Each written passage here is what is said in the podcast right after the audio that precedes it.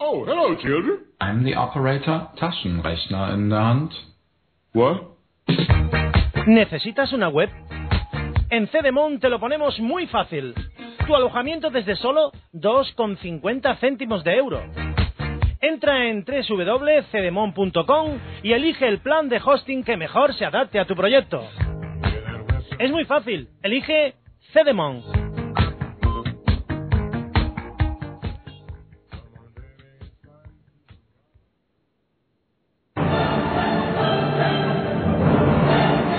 Llega a radioesperantia.com Directos a Eslovenia 2013. a partir del 2 de septiembre El mejor análisis del Eurobásquet que se disputará del 4 al 22 de septiembre en Eslovenia. ¿Te lo vas a perder?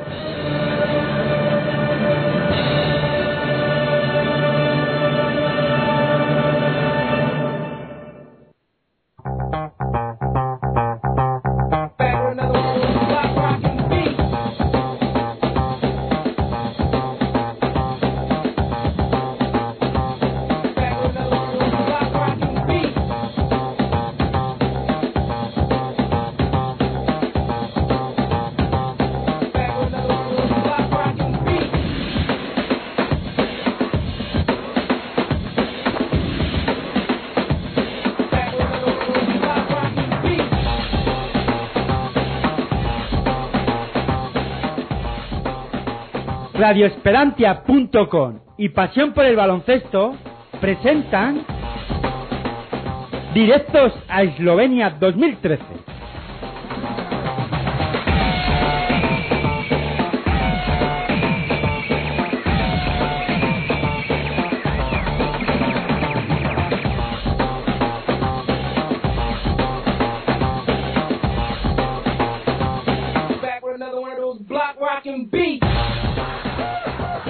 Hola, muy buenas noches, bienvenidos a Directos a Eslovenia 2013. Bueno, ya estamos aquí un día más los chicos de Pasión por el Baloncesto en radioesperantia.com en directo, emitiendo este programa y también eh, saludando a todos los, todas las emisoras que se conectan eh, para seguir este programa, este Directos a Eslovenia 2013 en el cual pues tenemos la intención hoy de contaros y analizar lo que ha pasado en la primera fase de esta de este Eurobásquet que se está disputando en Eslovenia, aunque hayáis tenido un poquito de, resumen diario, eh, pues hoy lo queremos hacer más largo y ya con, con un análisis más en profundidad de lo acontecido.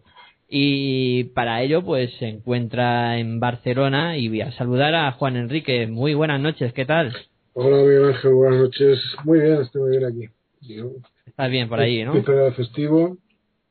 Eso bien. Está bien.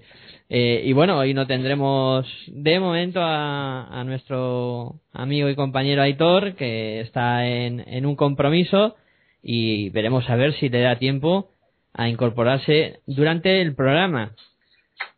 Eh, bueno, eh, ha terminado la primera fase de este Eurobasket con sorpresas, con eh, selecciones míticas eh, o históricas eliminadas en, a las primeras de cambio. y un poquito por, por hablar por encima, Juan Enrique, primera ronda complicada de este Eurobasket.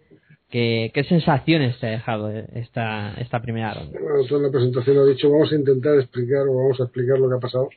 Yo todavía me lo tienen que contar, no entiendo nada de lo que ha pasado, porque realmente ha sido una debacle teníamos una, unas, unas previsiones a, a principio, antes de que empezara la competición, y exceptuando casos que casi estaban cantados, pero incluso, pues, así comentando por encima lo de Grecia no me lo explico, aunque se ha clasificado, pero ha pasado muy tocada.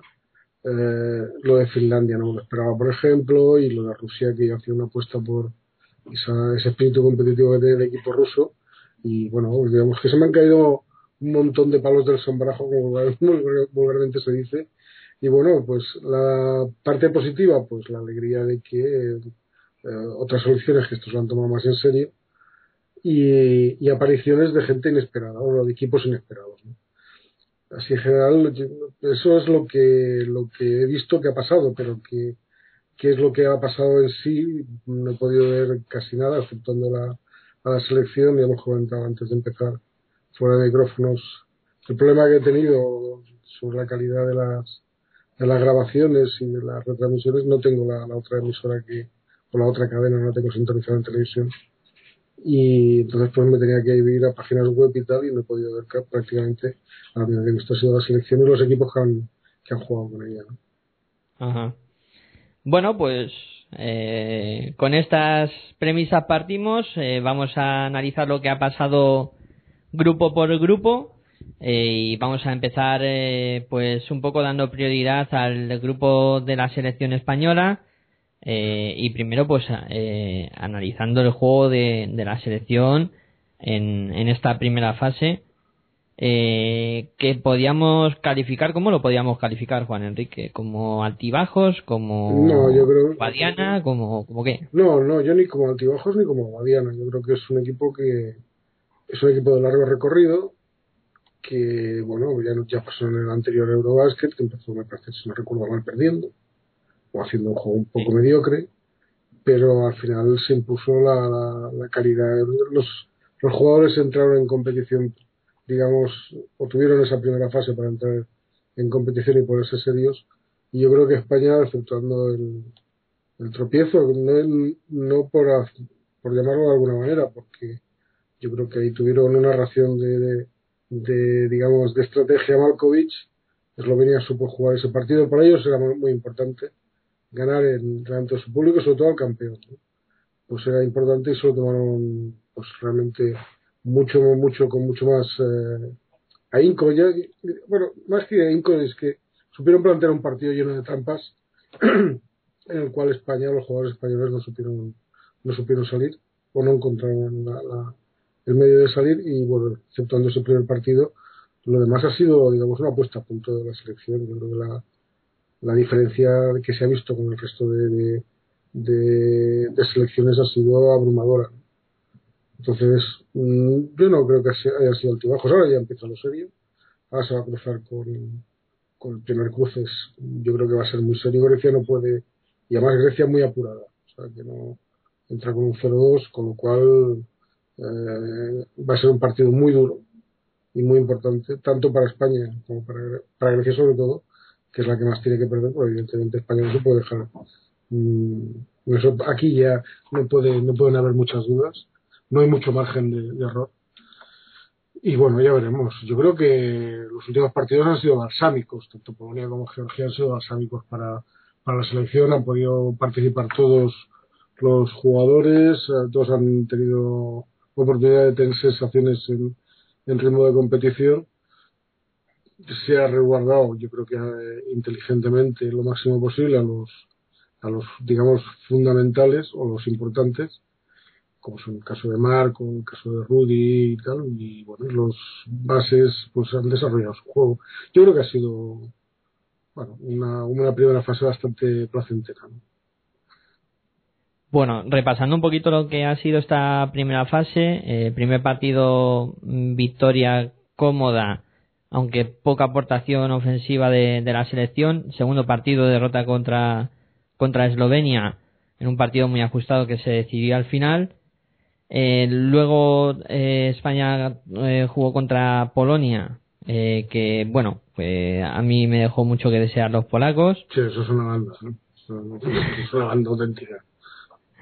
Y bueno, yo no le llamaría banda. A ver, una banda en el sentido de que los, para mí los dos más importantes, que son tanto Lam, más, como Lampe como, como Gortat, eh, que más incluso entre ellos se llevan mal. O sea, que es que eh, Bauerman ahí tenía, yo pensé que tenía más ganas de volver con la, con la selección alemana, tuviera lo que tuviera, que contra una, con una selección como la polaca, como la polaca que en principio tenía jugadores de conocidos de mucha calidad y que realmente yo el partido que vi aquel es una auténtica una auténtica banda, yo lo siento mucho, o sea, yo creo que ahí tienen un problema de, no entendimiento entre sus dos máximas figuras y, y, eso lo han estado parando durante, ahí están, uno de cuatro fuera de la competición, eh, las invitaciones no creo que vayan para Polonia, eran para otros equipos Uh, a mí me, me, suena que Rusia va a ser uno de los beneficiados y Brasil va a ser otro, no sé quién más, uh, no sé Turquía, o vete a saber quién.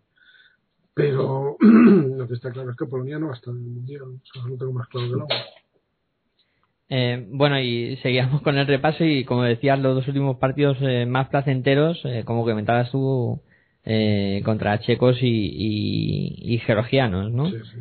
Eh, un poco al final es donde la selección, pues yo creo que se ha podido mostrar de otra manera, como decías tú, con rotaciones, aunque eh, Margasol, eh, pese a las rotaciones, eh, le sale una media de 29 minutos por partido, y eso que los dos últimos pues ha, jugado bastante menos.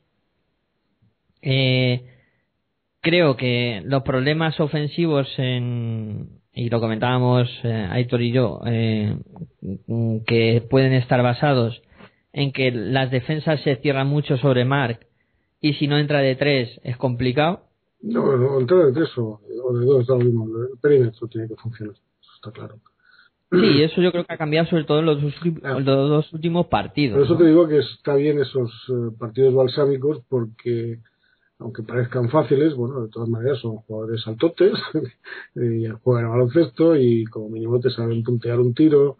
Bueno, recuperar sensaciones, o sea, que de cargar las pilas de, de confianza para esta segunda fase. Yo creo que ha venido muy bien, o sea, ha sido, yo creo que es una, fase muy tranquila. Quitando el partido de Eslovenia, que a mí tampoco me sorprendió, e incluso te diría que viendo la, el inicio de la segunda parte me temía lo que podía pasar, llegando a un final ajustado y, que perdieran el partido, porque tampoco era nada grave. Y, y bueno, eh, ya te digo, o sea, esos partidos han sido, los tres últimos partidos han sido un bálsamo para, para, para el equipo y para muchos jugadores, ¿eh? sobre todo.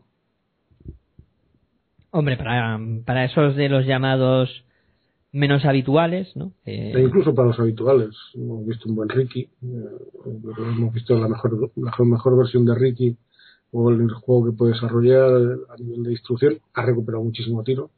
Ricky que hace, yo creo que se le olvidó de tirar desde que salió de la peña. Ha pasado una fase de, de, de carencias de tiro. Parece que la NBA está recuperando o lo está, lo está entrenando muchísimo. Y bueno, y tenemos un Ricky que, bueno, pues es capaz de pasar de, de 15 puntos y, y el resto, pues, eh, desarrollar ese juego de alegre que tiene, de buen asistente, buen, presiona mucho el, en defensa, mucho robo de balón. Bueno, es la, la, versión de Ricky que, la mejor versión de Ricky se ha recuperado, diría yo. Y los demás, bueno, yo creo que Calderón está a un nivel espléndido, yo creo que es el, el alero ese que decíamos, o por lo menos que yo comentaba que faltaba en la, en la selección del tirador, está, ahora está establecido un, un José Calderón que este, intenta suplir esa ausencia de, digamos, lo claro, de, de Juan Carlos Navarro.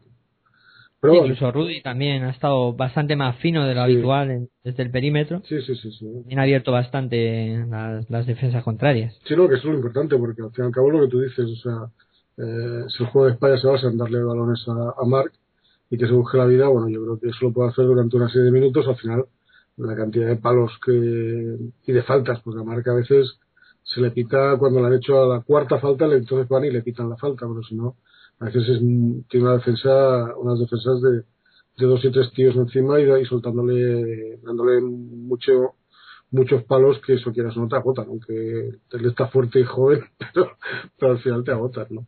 Y entonces ese juego era muy fácil para, para, para equipos con, con potencial en la pintura, con potencial en, digamos a nivel de kilos y centímetros.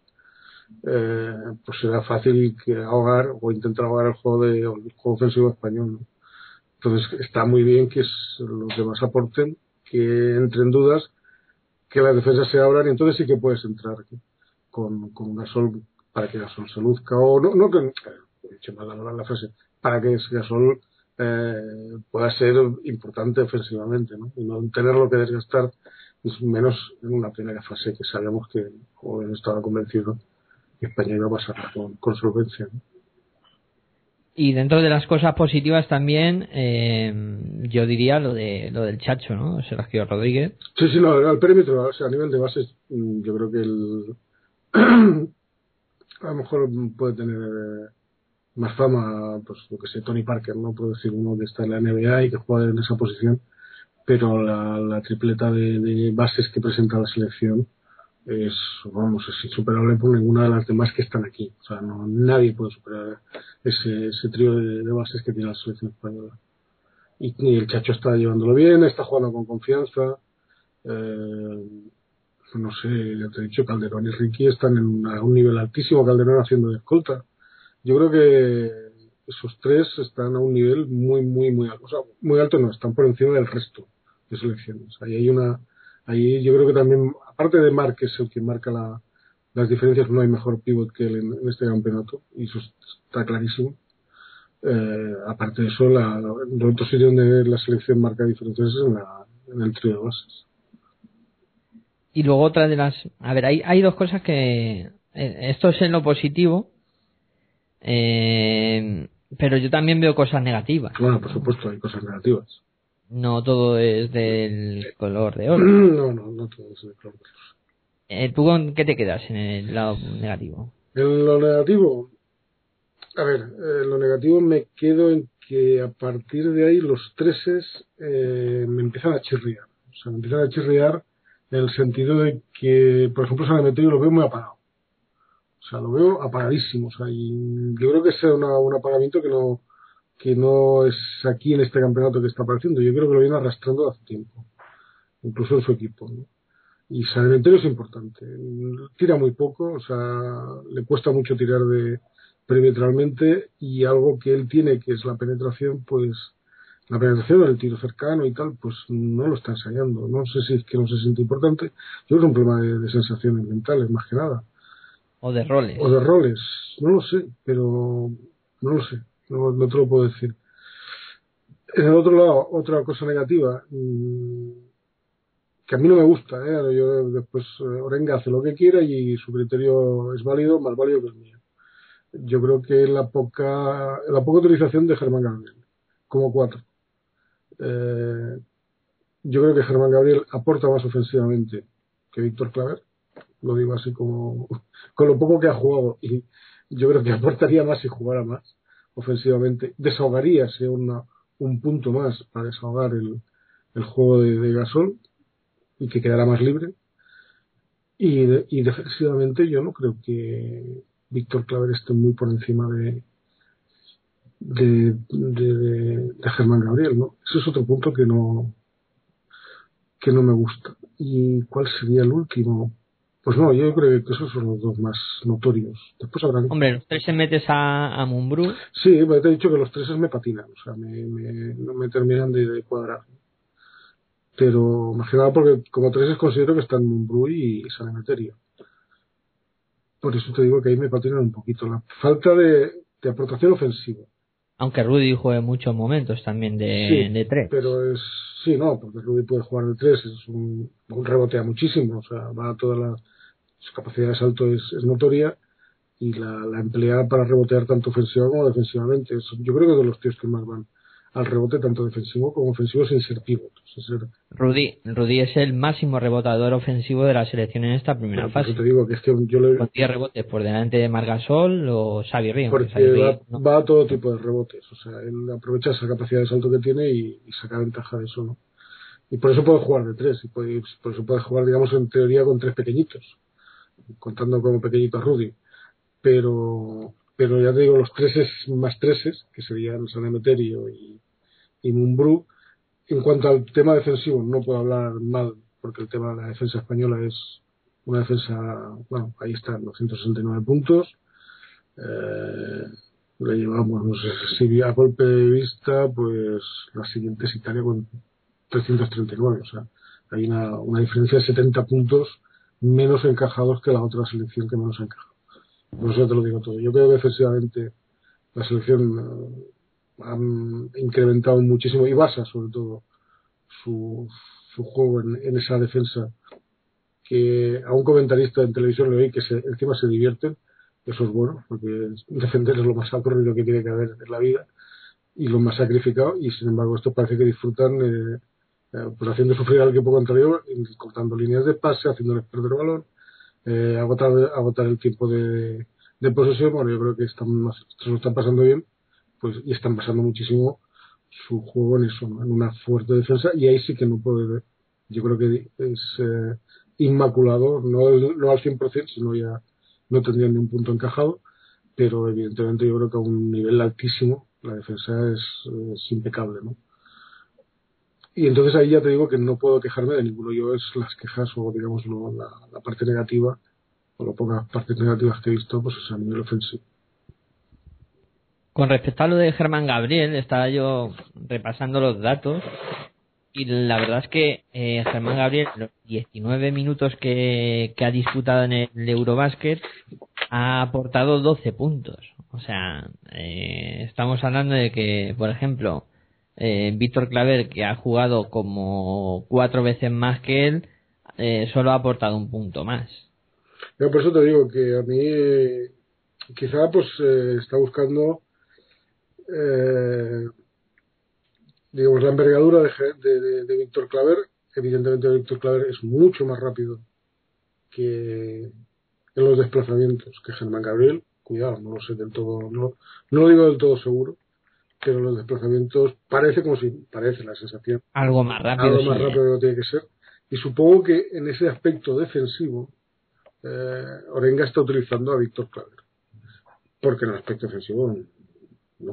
Está claro, ¿no? Eh, Si me estás Pero- diciendo que, que, que ha jugado como tres veces más que Germán Gabriel, o cuatro, y solo ha metido, Cuatro veces más prácticamente. pues ya ha, jugado, ya ha metido un punto más, que está claro. O sea, estás hablando de 13 puntos.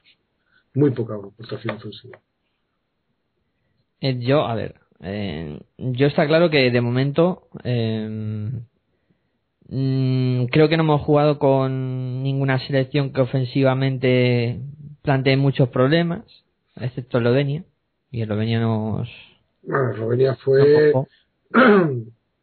fue un momento de pasión eslovena, por decirlo de alguna manera, de los hermanos Dragic, que se dijeron este partido lo vamos a ganar y se pusieron a meter triples y jugadas que les salían todas y se con- y contagiaron al resto del equipo, incluso a Narvar y todos los que estaban por allí, pues se contagiaron de ese de esa pasión eslovena, pero que fue un acto absolutamente puntual, o sea, tampoco se puede decir. Y el- a los a las pruebas me remeto que después en Eslovenia le ha ido la cosa como le ha ido. Sí, pero yo te comentaba, eh, mm, ¿crees que el, el juego de España, cuando llegue la fase, ahora la segunda fase, que ya nos vamos a enfrentar, por ejemplo, Finlandia muy alegre para, para el ataque, o sea, es, y contra Finlandia va a haber que hacer más puntos de los que, de los que se han hecho en los tres primeros partidos sobre todo. Eh, contra Italia también, Italia es un equipo que juega muy alegre, ¿no? dejando un poco lo que fue el espíritu de, de una Italia más aguerrida, esta juega más alegre, ¿no? Y entonces, eh, yo creo que por ahí eh, pueden empezar los problemas de, la selección, ¿no? De, intentar jugar a más puntos porque creo que lo van a necesitar. Creo que no solo va a ser defensa a partir de ahora. Bueno, no te puedo juzgar. No te puedo juzgar porque no puedo jugar a, a selecciones que no he visto, que son Italia, Italia Finlandia y Grecia. ¿no? Eh, de Italia no esperaba que estuviera con un 5-0, que hubiese ganado todos los partidos. De Finlandia no, no contaba ni que estuviera donde está. O sea, si le dieras la vuelta a la clasificación, la posición de Finlandia como quinto o como sexto me hubiese parecido normal. Estando en segundo, me parece una sorpresa del copón y de Grecia pues me tres de Grecia me esperaba la primera ¿no? a ver sin, sin haber visto sin haberle visto jugar no te puedo juzgar qué son las necesidades que va a tener España yo creo que España lo que tiene a ver yo creo que España es un problema para las demás selecciones y lo que no tiene que y lo que tiene que pensar España es que ninguna le sea un problema para ella pero yo creo que el problema lo tienen los demás actualmente o sea la defensa española eh, ya veremos, aunque sea un juego muy alegre, pero tampoco haber descartado Rusia y Turquía, que parecía que tenían que hacer algo más. Pues a lo mejor Italia se ha encontrado algunas selecciones muy blanditas, incluso la misma Grecia que, que se me ha clasificado así, bueno, estaba clasificada igualmente, pero que parece como si se hubiese dejado, ¿no? No lo sé, a lo mejor se han encontrado selecciones que, el juego defensivo ha sido blando y le ha permitido pues desarrollar un juego alegre, lo mismo que Finlandia, ¿no? porque se han encontrado ese grupo, pues así, venga, va, somos blanditos, los rusos y los turcos no quieren competir y, y ahora es lo que pasa, ¿no? No sé, yo creo que el problema es para los demás. Visto lo visto, visto, visto cómo ha jugado la selección. Pero, pero no me preocuparía tanto, no sé, no, no, yo creo que es un problema de que España no se confíe. Evidentemente, lo que demuestra esta, esta primera fase es que aquello tan, tan tópico y tan manido de no hay rival pequeño, eso es cierto, ¿no? Bueno, el perro se, se ha enfadado un poquito. Sí, ¿eh? no, es que son buenos guardianes y cuando alguien pica en la puerta, primero ya avisan. Bueno, eh, si te parece, hablamos un poco del, del resto del, del grupo de, de la selección española, en donde, bueno, eh, se esperaba, ¿no? Que, que acabaran pasando tanto Eslovenia como Croacia, prácticamente en, en las previsiones que, que hacíamos al principio en el grupo de España excepto yo que me mojé y dije que iba a pasar la República Checa, pero tanto tú como Aitor lo teníais bastante claro, que iban a ser eh, eslovenos y croatas los que acompañaran a, a España, aunque el, el orden solo lo acertaste tú.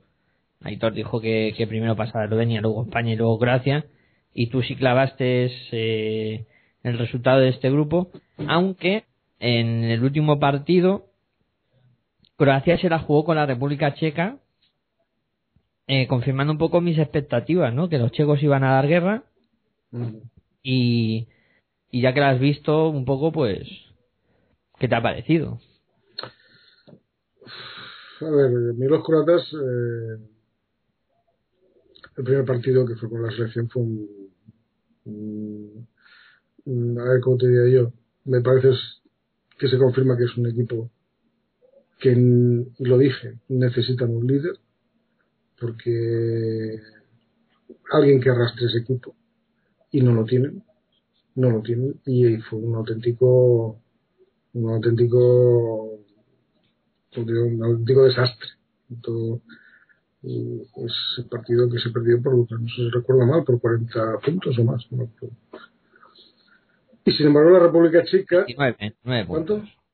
¿Cuántos? 29 puntos, 69-40. 69, 40, ah, he dicho 40, pues eso, que ellos me tiran 40, es que os había quedado 40 por la cabeza.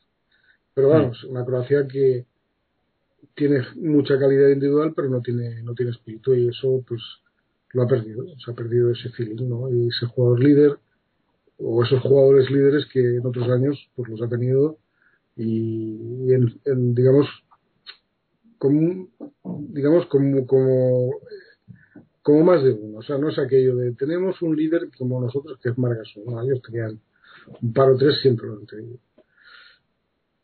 Y, y la República Checa yo creo que a mí me gustó. Le complicó mucho el partido a la selección española.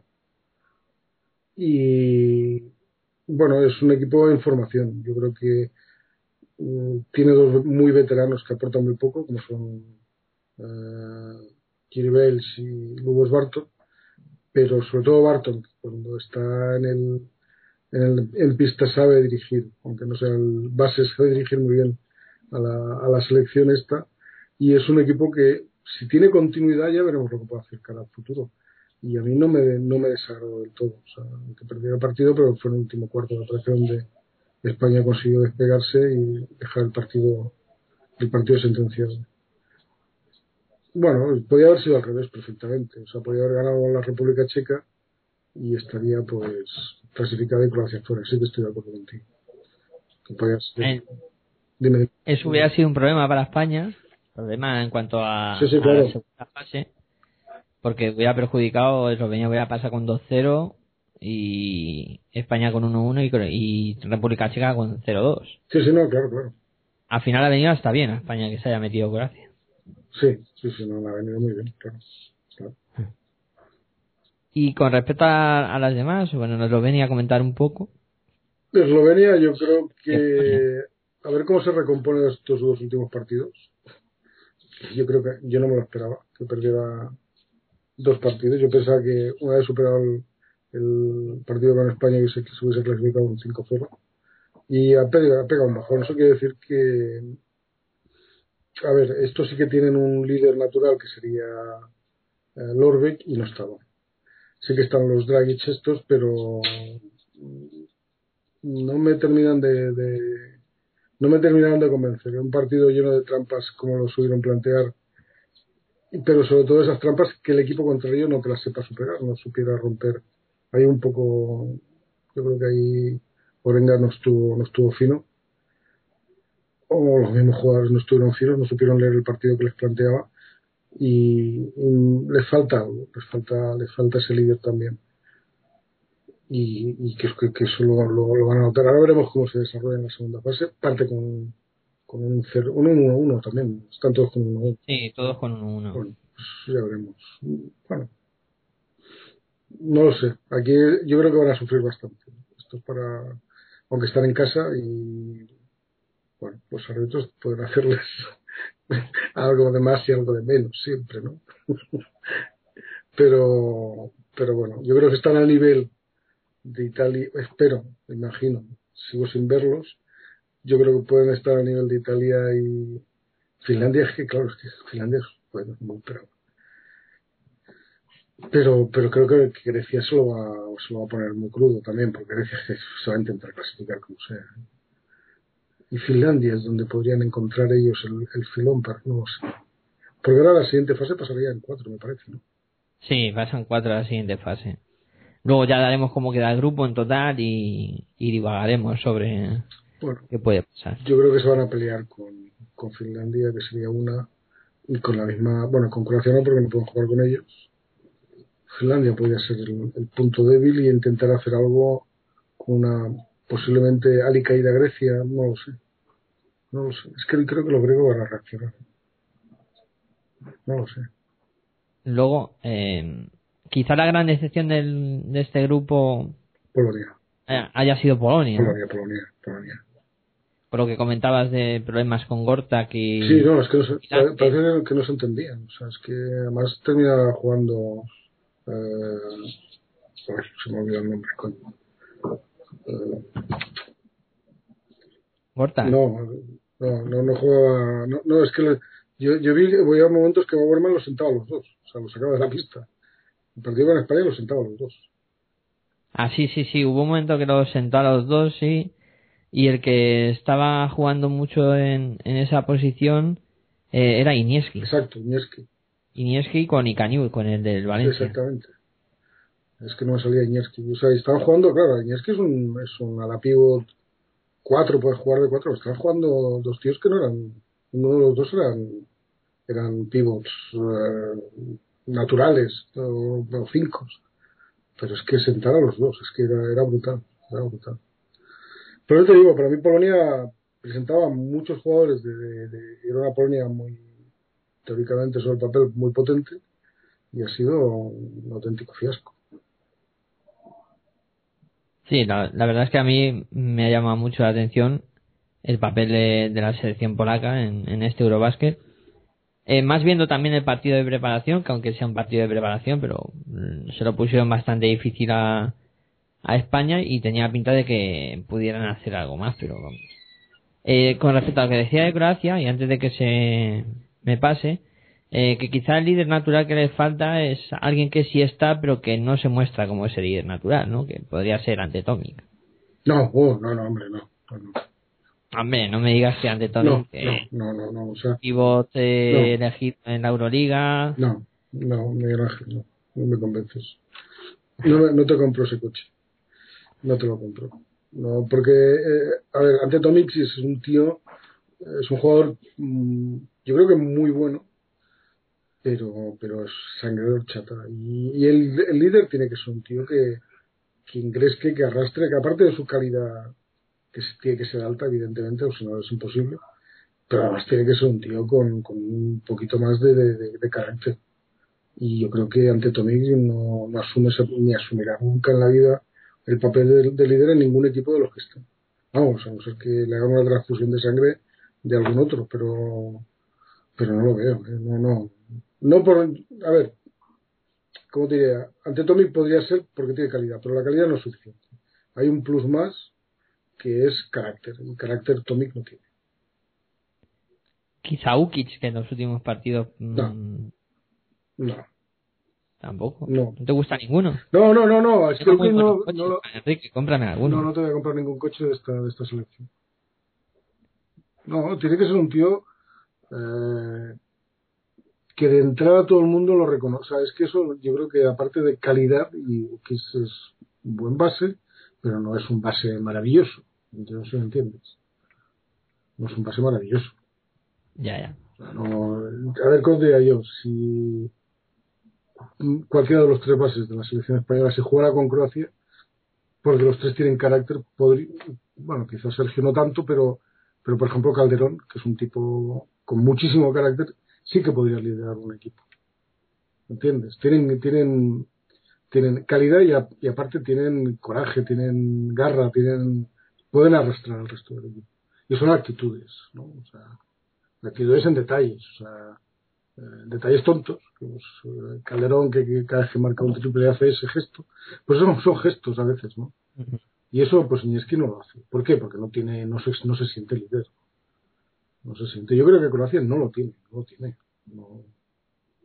Y a lo mejor, por ejemplo, Polonia le sobran dos, o le sobra uno, mejor dicho. A lo mejor el hecho de tener estos dos, pues eh, eh, el uno por el Ya. otro en la casa sin barrer, ¿no? A ver quién manda aquí, pues quién mandar los dos no puede ser.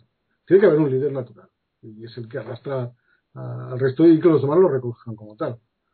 Y eso, pues, eh, la Croacia no lo tiene. Y nos queda también hablar un poco de, de para mí una de las grandes sorpresas en cuanto a juego. Me ha gustado mucho cómo, cómo juega esta selección. Y a pesar de contar con, con la baja de un hombre clave, como es Zaza Pachulia, pero a mí los georgianos eh, me ha gustado mucho cómo ha realizado el baloncesto que han jugado. Me ha gustado mucho Sin Sasser.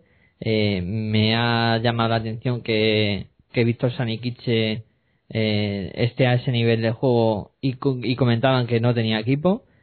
Em, me ha gustado mucho también el, el nuevo fichaje del, del CAI, que, que tiene buena que tiene buena pinta, el Shermanidi este. Ujú.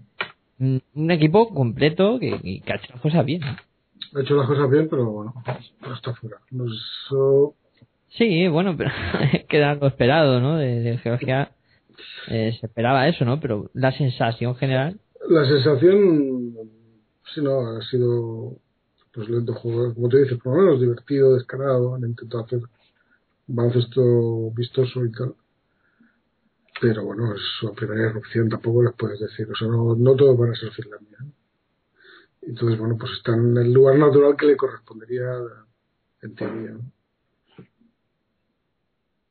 Sí, pero pero, no, que no, que no, que no han hecho un baloncesto feo, ni, ni es un baloncesto que, digamos, que estaban rendidos antes de salir a la pista, ni estaban contentísimos, en eso, que habían intentado hacer algo, algo positivo e intentar ir hacia adelante. Bueno, no se ha salido. Bueno, de aquí dos años hay otra vez, ¿no? Pues que lo vuelvan a intentar. sí, no es que yo creo que con esta selección con un poco de suerte perdió contra Croacia por un punto. Sí, Eh, eh, luego este, la siguiente jornada eh, contra Eslovenia perdió de cuatro nada más. no, no, que es, posiblemente han pagado la, la inexperiencia que tienen en, como selección a, de- a competir a, en un alto nivel como, bueno, alto nivel, ¿no? A competir en una, en una fase final de, de un campeonato, ¿no? Sí, a mí me ha, me ha gustado bastante eh, esta selección georgiana.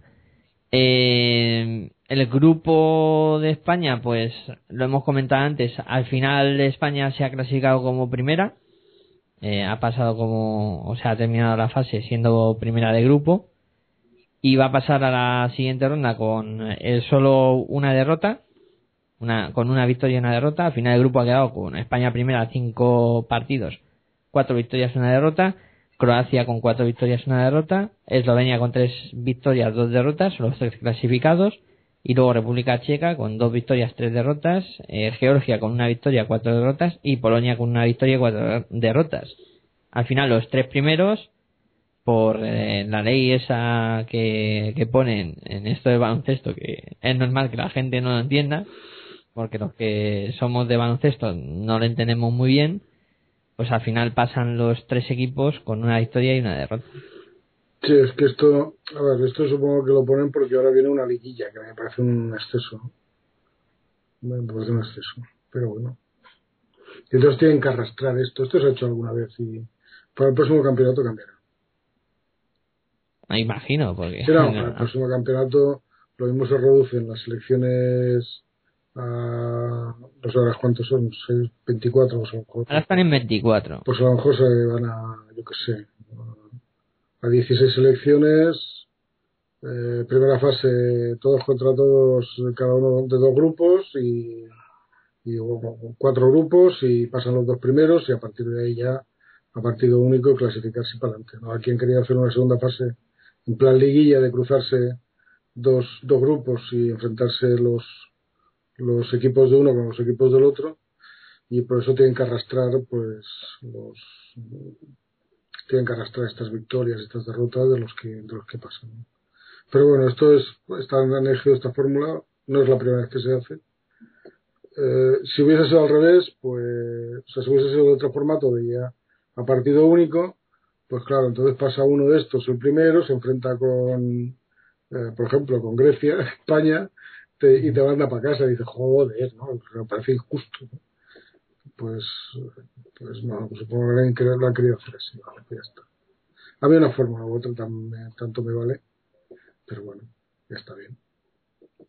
A mí me parece que lo, alargan demasiado el campeonato, ¿no? o sea, es demasiado, demasiado largo, tres semanas de campeonato no tiene mucha, pasar un campeonato de Europa de selecciones no tiene mucho, no tiene mucho fundamento para mí, pero bueno, lo han querido hacer así, adelante. Sí, a mí me parece raro, ¿no? Ese, ese sistema de campeonato. A mí es que me parece largo, no, no es raro, me parece largo. Me parece largo. No, y raro en el aspecto de que ahora van a la segunda fase y, y se encuentran, pues, con ese problema que tú has dicho. Por ejemplo, que ahora eh, España tiene que jugar contra Grecia y Grecia se va a ver en un marrón de mucho cuidado. es que Ya en el primer partido se la juega, vida muerte. Sí, para Grecia es un, es un campeonato como los habituales, eh, victoria o muerte, evasión o victoria, que diría aquel, pero, y sin embargo Italia pues dice, bueno, con ganar un partido me clasifico. O sea, es que es así. Es que es así. Y puede, y tiene tres, tiene tres más bol, o sea que. Sí, sí, no. Incluso, vete, vete a saber lo que puede pasar, sino con los que ya tiene ya está clasificada, o sea, pues vete a saber, ¿no?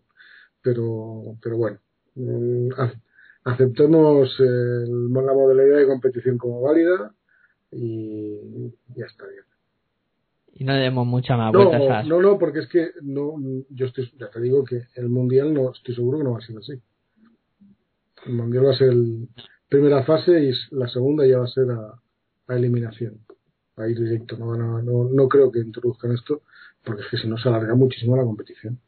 Y los primeros que van a intentar cortar son los americanos, si traen un equipo de me- medio NBA. O sea, son los primeros que van a, cortar. Bueno, pues Juan Enrique, lo que vamos a hacer ahora es eh, saludar a nuestro amigo editor que se acaba de incorporar. Eh, no sé si hab- se habrá oído mucho ruido aquí en el estudio, pero bueno, ya la tenemos por aquí. Muy buenas, editor, bienvenido a, tu casa. Buenas noches a todos y con ganas de hablar con vosotros de lo que ha ocurrido en esta primera fase de, del Eurobásquet, que la verdad es que para mí ha habido muchas sorpresas, ¿no? Estábamos comentando alguna ya con, con Juan Enrique en el inicio del programa y habíamos analizado un poco lo que ha mm, sido el grupo de España, ¿no? Eh, y las sensaciones de la selección española que, aunque las hemos hablado durante los programas eh, que hemos estado haciendo estos días, que han sido express, en formato express, pues sí me gustaría conocer y que le cuentes a todos los oyentes y también a Juan Enrique tu opinión, por si acaso tenéis que debatir algo y esas cosas.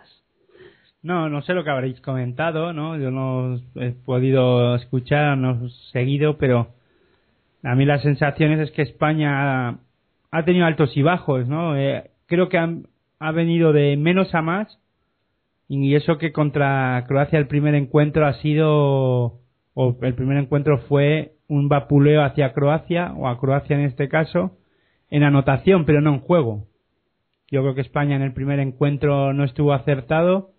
Sigo pensando que el juego estático de la selección española tiene muchos problemas, aun viendo que en el primer la primera fase incluso ha acabado bien jugando eh, entre comillas bien, pero sí creo que sigue faltando jugar más pausado.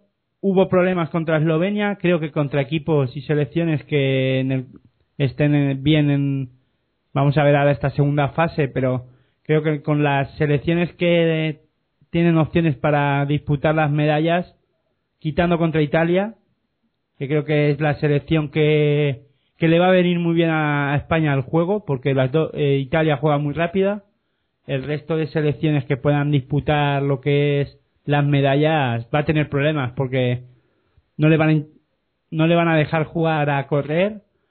Y en el 5 contra 5 sigo pensando que, España no no lo está haciendo bien y jugadores como Calderón o Sergio Rodríguez no están Calderón ya sabemos que juega de, de, escolta más que de base yo creo que además fíjate lo que voy a decir ¿eh? con Ricky Rubio la selección juega más pausado parece y es lo que me parece a mí no bueno, comentábamos, Juan Enrique, eh, lo que yo había dicho prácticamente es que le he pasado el guion a Aitor, eh, le he pasado la hoja que, en anotado, has visto que ha coincidido mucho. Él ha introducido mm, dos aspectos que la verdad es que yo ya he pasado por alto, lo que es el juego en estático y posicional de la selección, que es verdad, que, estoy de acuerdo con él, que España sufre mucho y luego el tema de, de los bases, que tú también comentabas que Ricky eh, había recuperado un poco, un poco también el tono de anotación y parece que está más centrada la selección con él, con él, con Ricky. Eh, ¿Alguna cosa que añadir, Paraditos? Sí, y otra cosa del juego de la selección que veo es que no estamos utilizando bien a los hombres altos por dentro. Claro, se basa mucho el juego en el tiro exterior. Creo que pensábamos, o yo pensaba que se iba a abusar mucho más de Margasol, tal vez en este, desde aquí para adelante, se abuse más y se juegue más hacia, hacia adentro, ¿no? lo que es jugar con, con los pivots. Yo creo que ahí también falta, ¿no? Falta, hombre, también es verdad que no hay eh, las selecciones eh, rivales ya tienen muy bien estudiada la selección española y, y yo creo que pues intentan que Margasol no esté cómodo, le tapan las líneas de, de pase y es difícil que le lleguen balones a él, ¿no? Pero sí creo que también en un aspecto del juego, y es algo que he venido observando, es que Margasol tampoco se posiciona por dentro. Intenta salir por fuera para que, no sé si es para que otros hombres como Rudy Fernández, este Víctor Claver, penetren, tengan la posibilidad de o se tenga alguna más una ventaja más por ahí la selección española y, y algo de también por qué no eh, dar la sorpresa no que no sea Margasol el que juegue en esas posiciones y abrirme espacio. No sé yo creo que había que abusar un poquito no de él en algunos momentos. También es verdad que con los encuentros los partidos que hemos visto, eh, la selección española no, lo ha necesitado, ¿no? La duda que me entra es que cuando realmente lo necesite, si Margasol va a estar a la altura. Y ya no solo Margasol, también pienso que la rotación Juana Norenga, en este caso el seleccionador, no ha sido buena para mí, en mi forma de pensar, ¿no? Yo creo que hay un hombre, y no es porque sea de estudiantes o haya jugado en estudiantes, que es Germán Gabriel, que creo que no se ha utilizado como debería o los minutos que debería de haber sido utilizado y hablo de otros jugadores también como Pablo Aguilar que bueno que creo que ha jugado pero no los minutos que creo que deberían de jugar más que nada para llegar a algo más frescos en lo de Germán Gabriel coincidías con, con Juan Enrique también la la ha valorado. Parece que, que, se escuchaba. estaba ahí escondido, estaba agazapado escuchando el programa y ha venido ahora a, poner la, la puntilla, ¿no? Eh, y bueno, Juan Enrique, no sé si querrás contestarle algo de la selección o apuntarle algo más. Y si no, también que nos diga mm, qué le ha parecido el resto del grupo. No, yo voy a apuntar que yo creo que es que él mismo se ha respondido a la, la cuestión. O sea, no se ha necesitado a, a Margasol. A ver, y has hablado sobre todo de aspectos que no te han gustado. Y es, más has hablado de, de, del juego ofensivo de España, que yo creo que se ha ido poniendo a tono a final de, a medida que ha ido avanzando la competición. Hombre, lo que me ha gustado sí es la defensa, Ah, es verdad claro, es- que... Pero es que ahí yo creo que estaba, yo, bueno, en mi opinión, es que ahí es donde basa España los partidos. En una defensa que ahoga completamente a los, a los equipos rivales, que les deja una puntuación muy baja, que yo creo que les desanima muchísimo porque no les deja un tiro cómodo. Y a partir de ahí, pues es afinar la puntería. Yo, por ejemplo, has hablado de, has hablado de, de Calderón, pero Calderón yo le he visto rachas de tres y cuatro triples seguidos que, que, joder, que, que están muy bien, ¿no? Eh, no sé, yo creo que el, el- y que Margasol no se lo utilice en esta fase no se le ha necesitado, tú lo has dicho. No ha sido necesario el- la aportación de Gasol, que ya lo hace, también lo has dicho, que hace, se abre mucho. ¿Por qué? Porque cuando él pisa la pintura no tiene a uno defendiéndole, tiene a dos y a veces hasta tres. Pues las defensas lo que hace, se hacen es cerrar. Que no haya sido brillante a nivel de anotación el, el, en la selección española, pues porque el perímetro, no todos los del perímetro han estado lo suficientemente acertados. Si, si eso lo intentan hacer las demás selecciones, ahora que ya, digamos, ese tono ofensivo se ha ido recuperando con los últimos partidos, que ellos tengan confianza de que, que pueden meterlas desde fuera, que, que una defensa cerrada sobre Margasol, que yo creo que ese, ese aspecto ofensivo lo van a utilizar, y es que Margasol pise mucho más la pintura y los otros aprovechen el tiro exterior, que parece ser que van a estar más acertados, o esperemos que estén más acertados, pues evidentemente volverán a abrirse las defensas y entonces se le podrán proveer balones a Gasol sin que le tengan que pegar cuatro veces en el brazo y dos en la cabeza para que el tío no meta una canasta. ¿no? Claro, yo creo que eso es lo que ha pasado así en las elecciones, eso en los partidos hasta cierto punto, yo os lo he dicho a, a, Miguel Ángel, yo creo que ha sido una primera fase muy, muy, muy suavecita, muy, muy tranquila, quitando el partido de Eslovenia, que yo creo que fueron trampas de Malkovich y, y un poco acierto en, en un momento dado y una, y una especie de ataque de euforia que le dieron los hermanos Dragic en, un punto del partido, ¿no? Bueno, ya está, no pasa nada. Yo creo que ahora empieza lo serio. Gasol se va a tener que pegar con pibos de mucho, muchos más kilos, que, van a, que en el caso de Grecia van a estar muy necesitados. Y el, el tema está en que, esa, que, que, siga funcionando esa, esa defensa, que siga funcionando, y si funciona esa defensa yo creo que las cosas van a ir, van a ir bien, van a ir muy bien. El problema, yo, y se lo he dicho a mi Ángel también, va a ser para, no tanto para España, sino va a ser para el resto de, selecciones cómo superar, cómo superar esa defensa sin que España, incluso fallando, no te haga un 50% de tiros. Porque como te haga un 50% de tiros, te ha matado.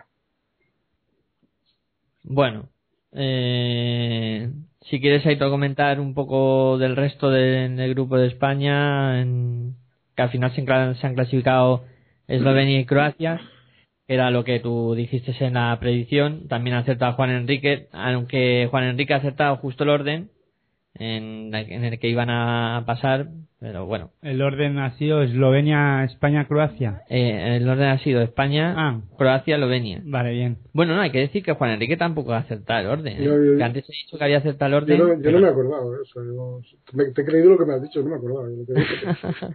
Yo no me acuerdo. Lo, yo sé que dije Eslovenia, Croacia, España. Eslovenia, o... España, Croacia. Eso. Pues bueno. Ahí se acertan los dos, el que no ha acertado ha sido yo, que he dejado, que la República Checa me ha dejado ahí en la estacada. Es muy exótico a veces. bueno, no, comentar poco, ¿no? Eh, mucha igualdad al final. Yo lo que sí no esperaba es que hubiese tanta igualdad al final de las victorias y menos cuando, como vimos empezar a Croacia. Ahí la duda de Croacia al final se han, se han sol, solventado bien, ¿no? Ha ganado al resto de selecciones y han sumado, se han ido ganando unos a otros. Entonces, Eslovenia le gana a España, España le gana al resto y Croacia le gana a Eslovenia al final. Y al final todos están contentos. Todos, todos felices, y, todos felices y, contentos. y contentos. No, a mí sí es verdad que el juego de Eslovenia me ha gustado. el partido de contra Croacia no no lo puede seguir y entonces no sé qué juego es el que desarrolló ahí Eslovenia si me imagino un poco me viene la imaginación es que Croacia estaría acertado en momentos en el tiro exterior y Eslovenia no no lo pudo parar aunque creo que estuvo muy igualado el partido. Y Eslovenia pues también no sé ya pasa a la siguiente fase que era lo que tenía que conseguir. A mí me ha gustado mucho el juego interior de, de Eslovenia. Y después de Croacia yo sigo diciendo lo mismo que no me gustó nada contra España y creo que que ese tipo de partido le va a volver a pasar en alguna en algún momento otra vez porque a no ser que estén muy muy metidos ya y y me sorprendan no pero son veo que la mentalidad de Croacia en un encuentro como el contra España que no le entre el tiro se vienen abajo en cuanto no le entren como todos los equipos no pero yo creo que Croacia en ese sentido pues el tiro exterior es, es del que vive y por dentro está muy flojita yo creo. Por dentro Tomis que no, no ha tenido el campeonato. Y con respecto a las tres eliminadas Polonia Georgia y República Checa te quedarías con algo me quedaría con Georgia. De las selecciones que más me han gustado y me, me, ha sorprendido, también la República Checa, pero bueno, me podía esperar porque tiene algunos jugadores que, que ya lo hemos visto jugar en Liga Endesa ACB y, y están haciendo y han hecho un buen y juegan a un buen nivel. Pero me quedo con Georgia. Georgia sí es la selección que más me ha, me ha sorprendido porque incluso yo pensaba al fin, un poco pensando cuando vas bien se va desarrollando el juego que podía por qué no estar optar a estar aquí dentro no pero al final las selecciones favoritas del grupo pues han impuesto no e incluso fíjate que República Checa tuvo opciones pero al final no. Sí estuvo peleando ahí pero vamos las se impone en este grupo sí que es verdad que se ha impuesto la lógica no sí así lo podíamos catalogar este grupo no que se ha impuesto la lógica y ha pasado más o menos lo que se esperaba que, que pasara. Eh, bueno, ahora lo que vamos a hacer eh, va a ser es eh, tomarnos un, un descanso e irnos a, a publicidad para pues luego volver y analizar el resto de los grupos. Enseguida volvemos aquí a Directos a Eslovenia 2013.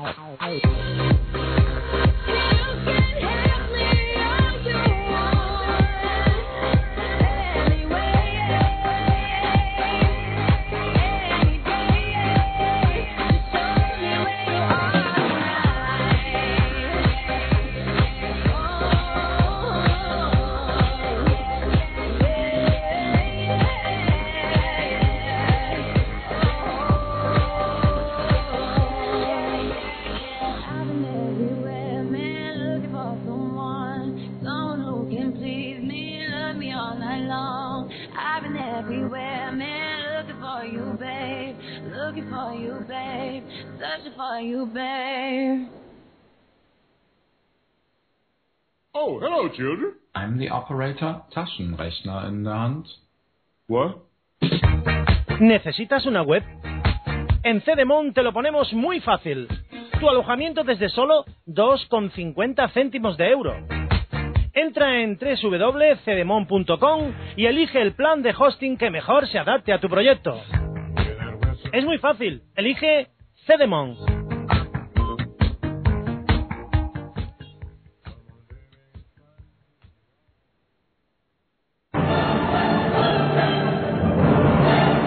Ya llega a radioesperantia.com Directos a Eslovenia 2013. a partir del 2 de septiembre El mejor análisis del Eurobásquet que se disputará del 4 al 22 de septiembre en Eslovenia. ¿Te lo vas a perder?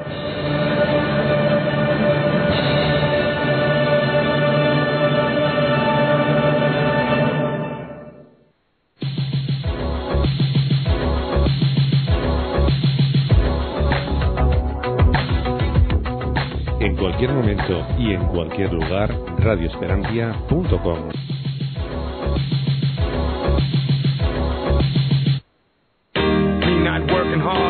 Yeah, right, picture that with a Kodak. Or better yet, go to Times Square, take a picture of me with a Kodak.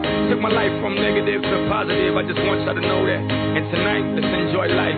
Pitbull, Naya, Neo, that's right.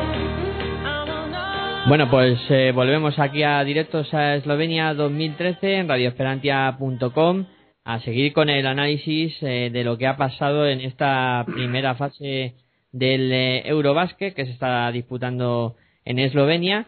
Y ya hemos eh, visto el grupo de España y ahora pues vamos a hablar del grupo A, un- del grupo de Francia, Ucrania, Bélgica, Gran Bretaña, Alemania e Israel que han quedado clasificadas por ese orden con Francia con eh, cuatro victorias, una derrota, con Ucrania con cuatro victorias, una derrota también.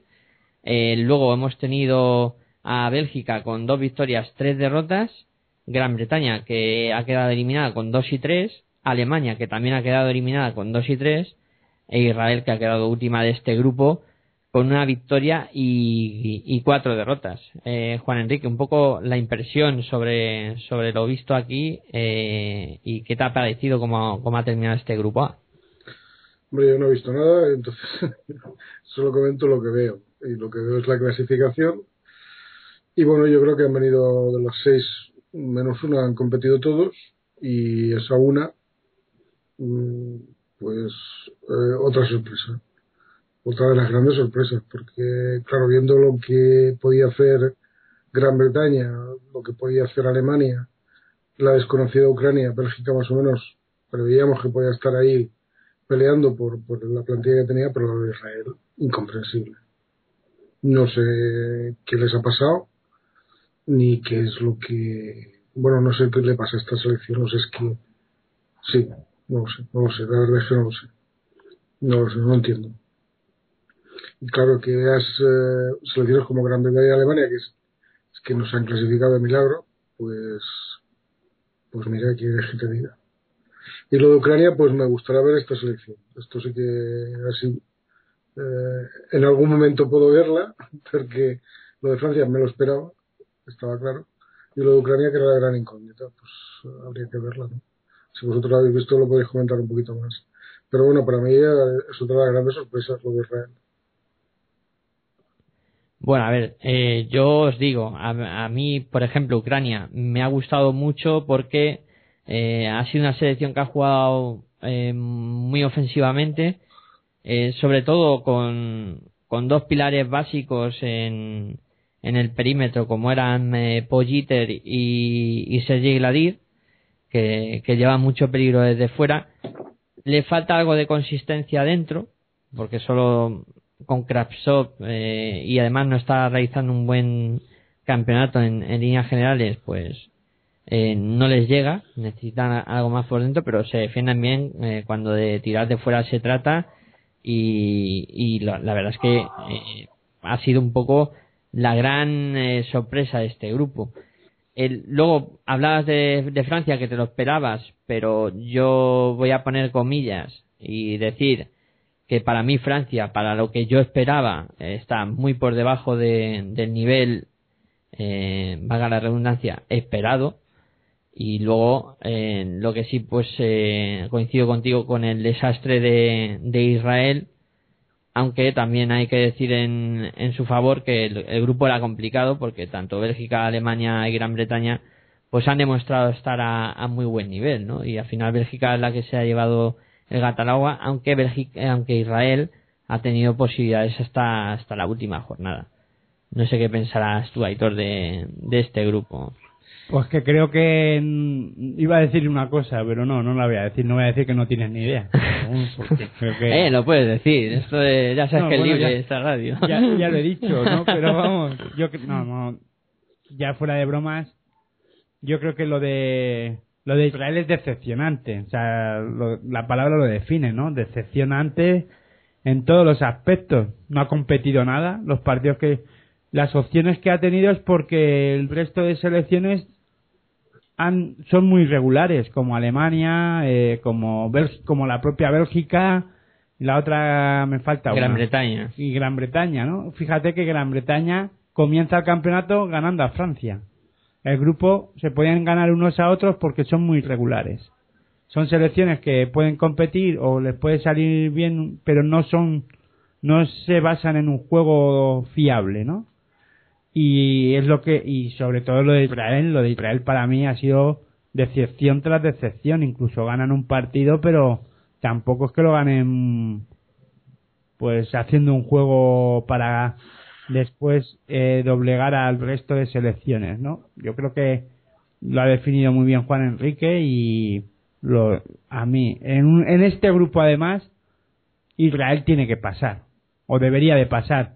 Quiere decirse que el juego, el, el baloncesto israelí y en este caso el, el juego de las, del, sobre todo de selecciones pues pasa por muchos problemas y muchas carencias. El juego interior es uno de ellos, pero es que el exterior en este campeonato ha fallado mucho también. Entonces ha habido jugadores muy muy importantes eh, ahora mismo en la selección que no han funcionado. Sí, Caspia está muy irregular, el Iyaku también. Por eso yo creo que que no, que deben de dar un lavado de cara, replanteárselo y empezar de cero y pero de verdad, o sea, de verdad. No digo que no tengan que venir el Yahoo, no digo Caspi, pero yo creo que deberían ir pensando en buscar alguna otra forma porque y reinventarse, reinventarse y sobre todo intentar que el juego interior pues eh, tiene que haber algún israelí de 2 metros 15 por ahí, no tiene por qué ser americano. Sí, que vaya medio bien, ¿no? Bueno, a No. ver, si, si en Ucrania juega Polliter, ¿qué crees que te diga? ¿Por qué en Israel no puede jugar americano? Vale. No, no, no digo que no. es, cuestión, sí. es cuestión de dinero, nada más. ¿eh? No, ya por eso, pero pero ¿por qué no jugar también con un israelí alto? No tiene que haberlos, A mejor no han encontrado de suficiente calidad, pero Sí, bueno, pero te- yo pero por eso digo que creo que tendrán que reinventarse y incluso trabajar con ello. ¿no? Yo creo que falta porque incluso el baloncesto israelí tampoco aparece o las selecciones israelíes tampoco aparecen eh, en la en los campeonatos de selecciones inferiores. Pues por ahí hay que empezar por ahí. Pero ya no solo porque España, sino Lituania siempre saca jugadores y llegan. A lo mejor no hacen buenos campeonatos en inferiores, pero siempre gan- llegan jugadores jóvenes, ¿no? Y Italia es una de las muestras claras de que se está o se ha reinventado en algunos momentos, ¿no? Porque las selecciones italianas en categorías inferiores pues van apareciendo poco a poco. Eh, hace poco jugaron la final aquí en Bilbao contra la selección sub-20, no creo que fue la temporada pasada o hace dos años o hace dos temporadas. Hace dos. Entonces yo creo que por ahí pues deben de empezar y, y sobre todo reforzar lo que son categorías inferiores. Después lo de Ucrania. Ucrania para mí es una alternativa a ponérselo complicado al resto de selecciones y la sorpresa de este campeonato. Eh, incluso para plantarse en cuarto de final y por qué no en semifinales. Pero bueno, esto es vaticinar mucho, pero para mí tienen un juego exterior muy bueno, sea, cuando les entra son muy muy peligrosos. El juego interior, pues ya lo ha comentado Miguel Ángel, que pues tienen carencias, pero esta selección defiende muy fuerte también. Tiene una defensa férrea, fuerte y que no dejan que los jugadores rivales reciban pues con claridad, ¿no? Y después de Bélgica, para mí es una selección que ha competido y simplemente en este grupo con tener un poco de hambre en, un en momentos dados, pues lo ha tenido. Partido muy cl- clave e importante contra Alemania. Ahí es cuando da el paso hacia adelante porque Alemania creo que fuerza la, le fuerza la prórroga a Alemania, quiero recordar, le fuerza la prórroga a Alemania, pero se no se vienen abajo y dicen, bueno, esto hay que sacarlo de alguna manera o de otra hay que sacarlo para poder por lo menos tener opciones de pasar a la siguiente ronda como, como han tenido. Para ellos yo creo que es un triunfo. A partir de aquí, todo lo que venga, bienvenido sea. Y después me queda hablar de Francia, de la otra que ha pasado como primera de grupo. Para mí Francia no ha necesitado sacar mucho, o sea, bueno, Parker en un momento dado tiene que resolver en, en momentos puntuales, pero ya lo habíamos comentado, Batún y Parker son los hombres en los que se basa el juego de, de esta selección. Y el juego interior contra este con este grupo tampoco lo, no lo ha necesitado. A, a partir de ahora es cuando comienza el, el campeonato de Francia y veremos a ver a qué nivel está. El accidente que tiene es contra Gran Bretaña pero también es también lo comentamos. Gran Bretaña es una selección muy física y le pilló bajo mínimos no bajo mínimos pero creo que Francia entra en el campeonato necesitado de o con algún partido más de preparación y lo tomaron. Les vino un poco grande a lo mejor el partido de inicio del campeonato y a partir de ahí empieza empieza a funcionar. Vamos a ver ahora. Ahora es cuando realmente empieza el campeonato para muchas selecciones En- yo, a ver, eh, ¿cómo sabías que se iba a clasificar Bélgica, macho? En tus predicciones eh, de cómo iba a quedar este grupo, eh, Juan Enrique, los tres coincidimos en los dos primeros, que eran Francia e Israel. Eh, eh, Juan Enrique apostó por la tercera posición para Ucrania. Yo me decanté por, por Alemania, pero tú la, la clavaste en ese aspecto con, con los belgas, ¿no? Has dicho que son un equipo con hambre, ¿no? Y con eso prácticamente les ha salido, pero aparte a mí me ha parecido muy bien Herbel. bien Mukubu bien Herbel y hay otro jugador Van Ronson. Van Ronson que ha hecho un buen de esto buen campeonato por ahora la primera fase buena a un gran nivel y este Driesen también ha estado jugando minutos de calidad Sí, al final, eh, un poquito con, con eso y, y que el grupo, pues, era muy igualado, ¿no? Porque lo que, la conclusión que se puede sacar de este grupo, más que nada, es que, que era muy igualado, ¿no? Han destacado Francia y Ucrania, pero lo demás está muy, muy cercano. Eh, de Bélgica, de la que no has comentado eh, nada, creo, si no me falla a mí la memoria, es de, de Alemania, ¿no? Ya lo he comentado en varias ocasiones en los programas una selección joven que se está pues tiene cosas muy interesantes pero que son jóvenes y es normal que no hayan pasado no Eh, es así eh, lo que tiene de tampoco había comentado nada de Gran Bretaña pero creo que se dice por sí solo no lo que había comentábamos en los al inicio de de a- del de directo a Eslovenia 2013 en el análisis de la de las selecciones ya lo dijimos todo no selección la de Gran Bretaña muy física que pues claro que cuando no les entra y el equipo rival está acertado pues para ellos es complicado no seguir ese ritmo de anotación. Les pilló en fuera de juego a Francia ganaron y, y se llevan esa victoria creo nada más. Y después de Alemania yo creo que ha jugado un gran nivel ha tenido opciones de pasar a la siguiente ronda incluso lo que había comentado le fuerza la prórroga a Bélgica pero la juventud es lo que tiene Eh, muchas ganas eh, pero luego pues le falta consistencia en los momentos claves, ¿no?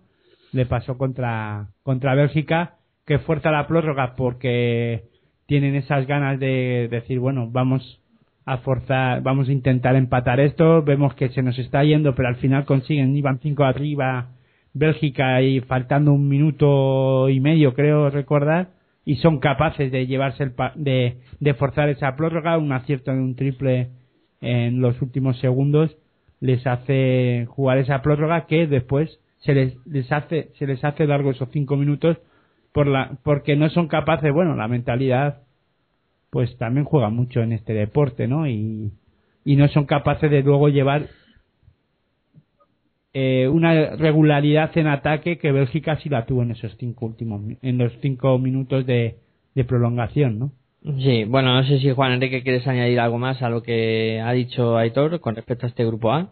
No, no, no, porque ya te digo que no he visto ninguna selección en, en, en campeonato de estas, no, no te puedo comentar nada.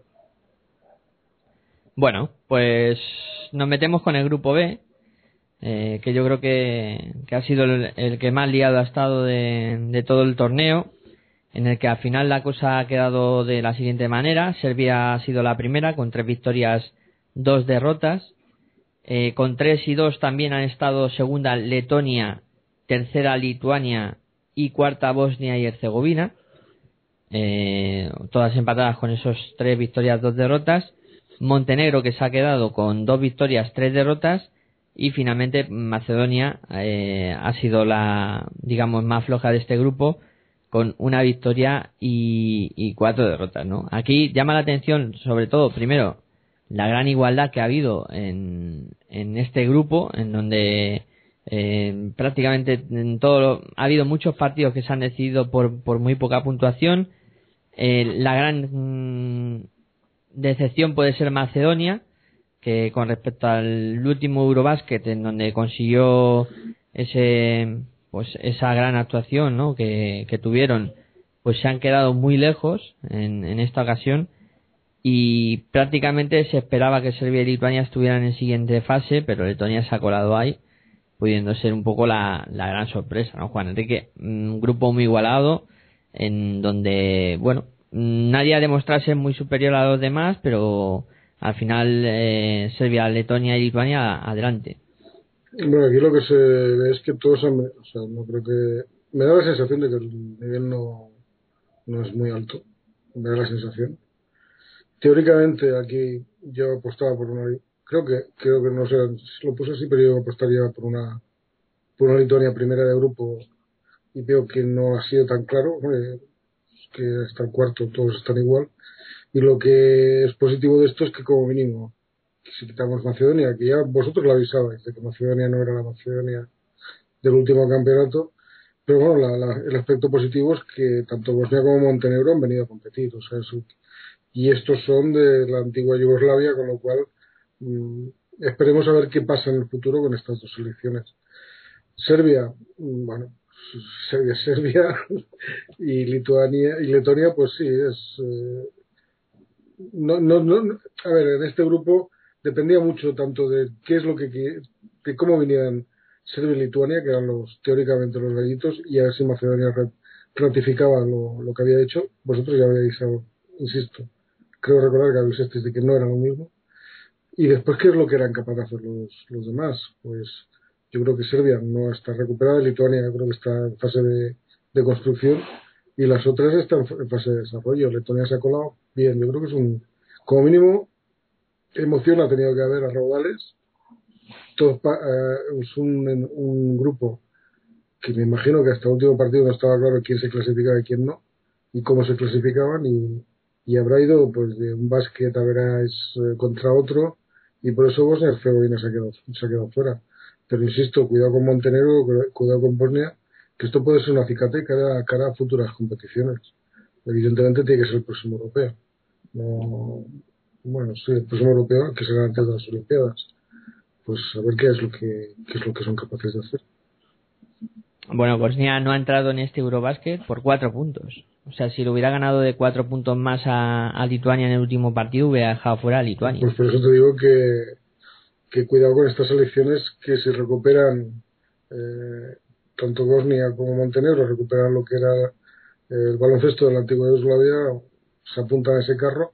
Evidentemente la producción de jugadores es más limitada porque el, el territorio es menor, pero bueno, cuidado, son, son balcánicos y, y el baloncesto quizá le están dando el relevo a Serbia y a, y a Croacia, ¿no? Y a- e irrumpen estas estas dos eh, selecciones como como nuevas eh, representantes del, del baloncesto que se juega por ahí.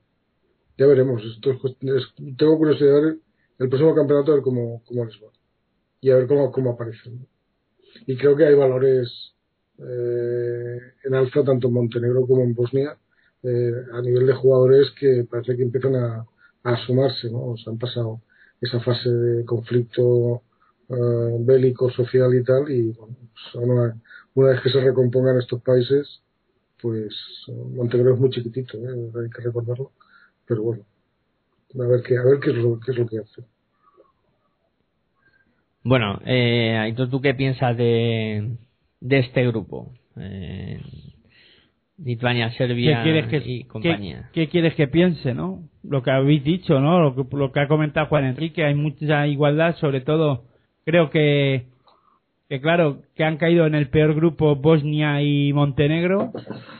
No tengo ninguna duda, o bueno, habría que verlo, esto es como hacer basket ficción, pero pienso que por el nivel que han desarrollado, yo creo que estas dos selecciones hubiesen pasado sin problema en otro grupo, sobre todo en este grupo A de Israel, etc, etc, Alemania, Bélgica, bueno, el el anterior, el que habíamos comentado anteriormente, creo que es el más flojito, incluso Francia, hemos- habíamos comentado ya que veremos a ver ahora esta segunda fase y ahí es donde empieza su campeonato, pero estoy de acuerdo, ¿no? En- sobre todo Bosnia, a mí me ha gustado mucho el juego del equipo de la selección de, Bosnia y creo que, están haciendo las cosas muy bien y vamos a ver si son capaces y ahí estoy de acuerdo con Juan Enrique en ver en el resto de campeonatos cuando vayan a competir a ver a qué nivel llegan, ¿no?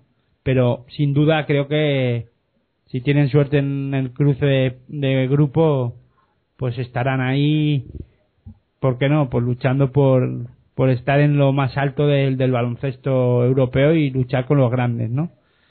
Eh, sí es verdad que, y voy a acabar pronto, de las tres selecciones que, que se han clasificado,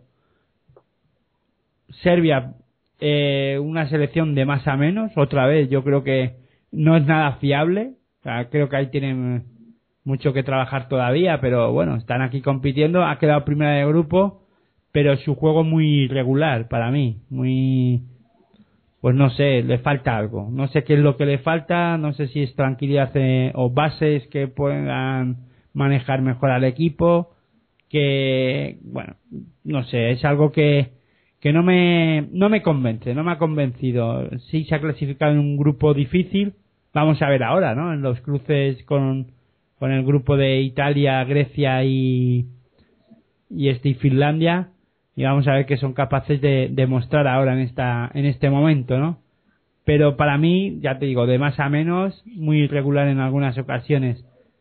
Eh, de Letonia para mí la mejor.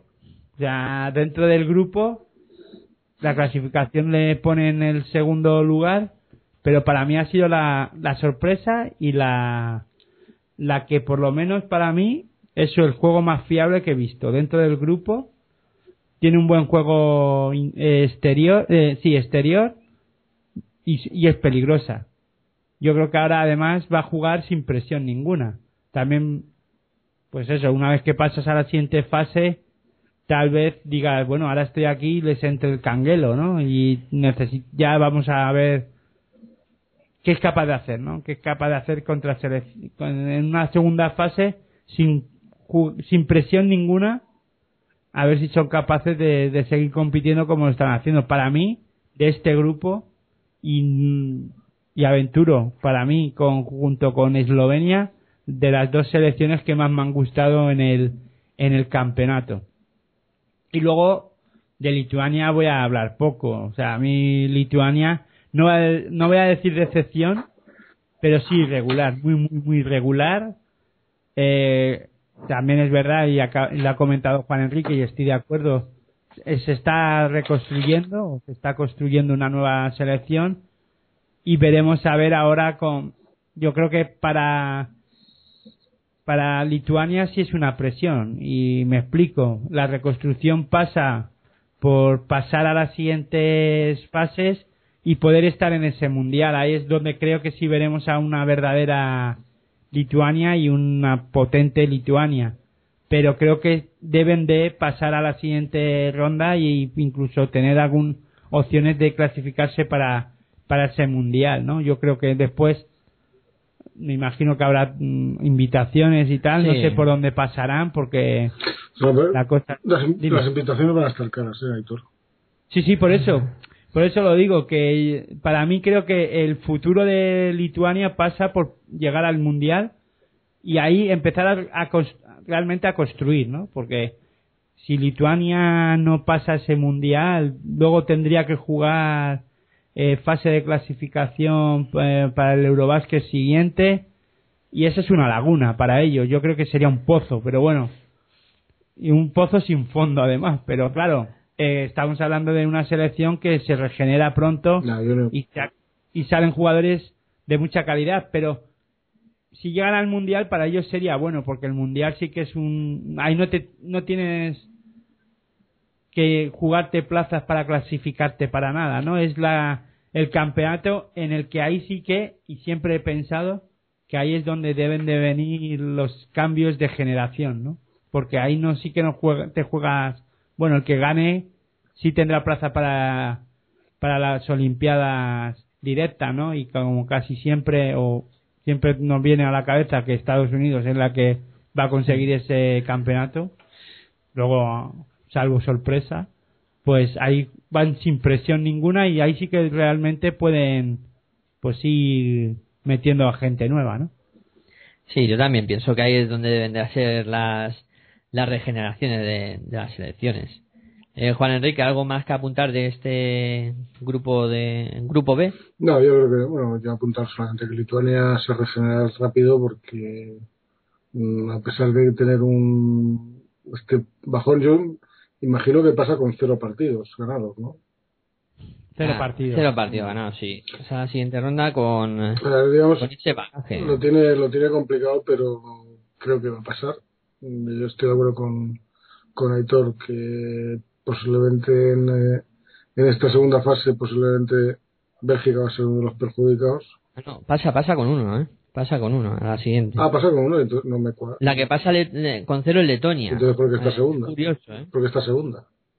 Está segunda, acaba segunda de grupo, pero luego a la hora de hacer los cruces, como Letonia ha perdido tanto con Lituania como con Serbia, pues se queda con Ya, cero ya, ya, victorias. pero lo que no entiendo, o sea, queda, queda segunda por el básquet eh, ahora es, por lo tanto. Sí. Pero en los enfrentamientos contra ellos, como ha perdido los dos partidos, pues a la siguiente fase pasas con cero. Y claro, yo es que pensaba que Lituania pasaba con cero al, al hablar que estaba tercera. Yo, vale, yo vale. también, es que lo, pero bueno. Ahí os he confundido yo. Bueno, pues si pasa con uno, pues digamos que, bueno, ya veremos lo que pasa, no, no voy a, no voy a, como después nos vas a pedir que nos mojemos y no me llamo, Sí. y ya te aviso que no me voy a mojar.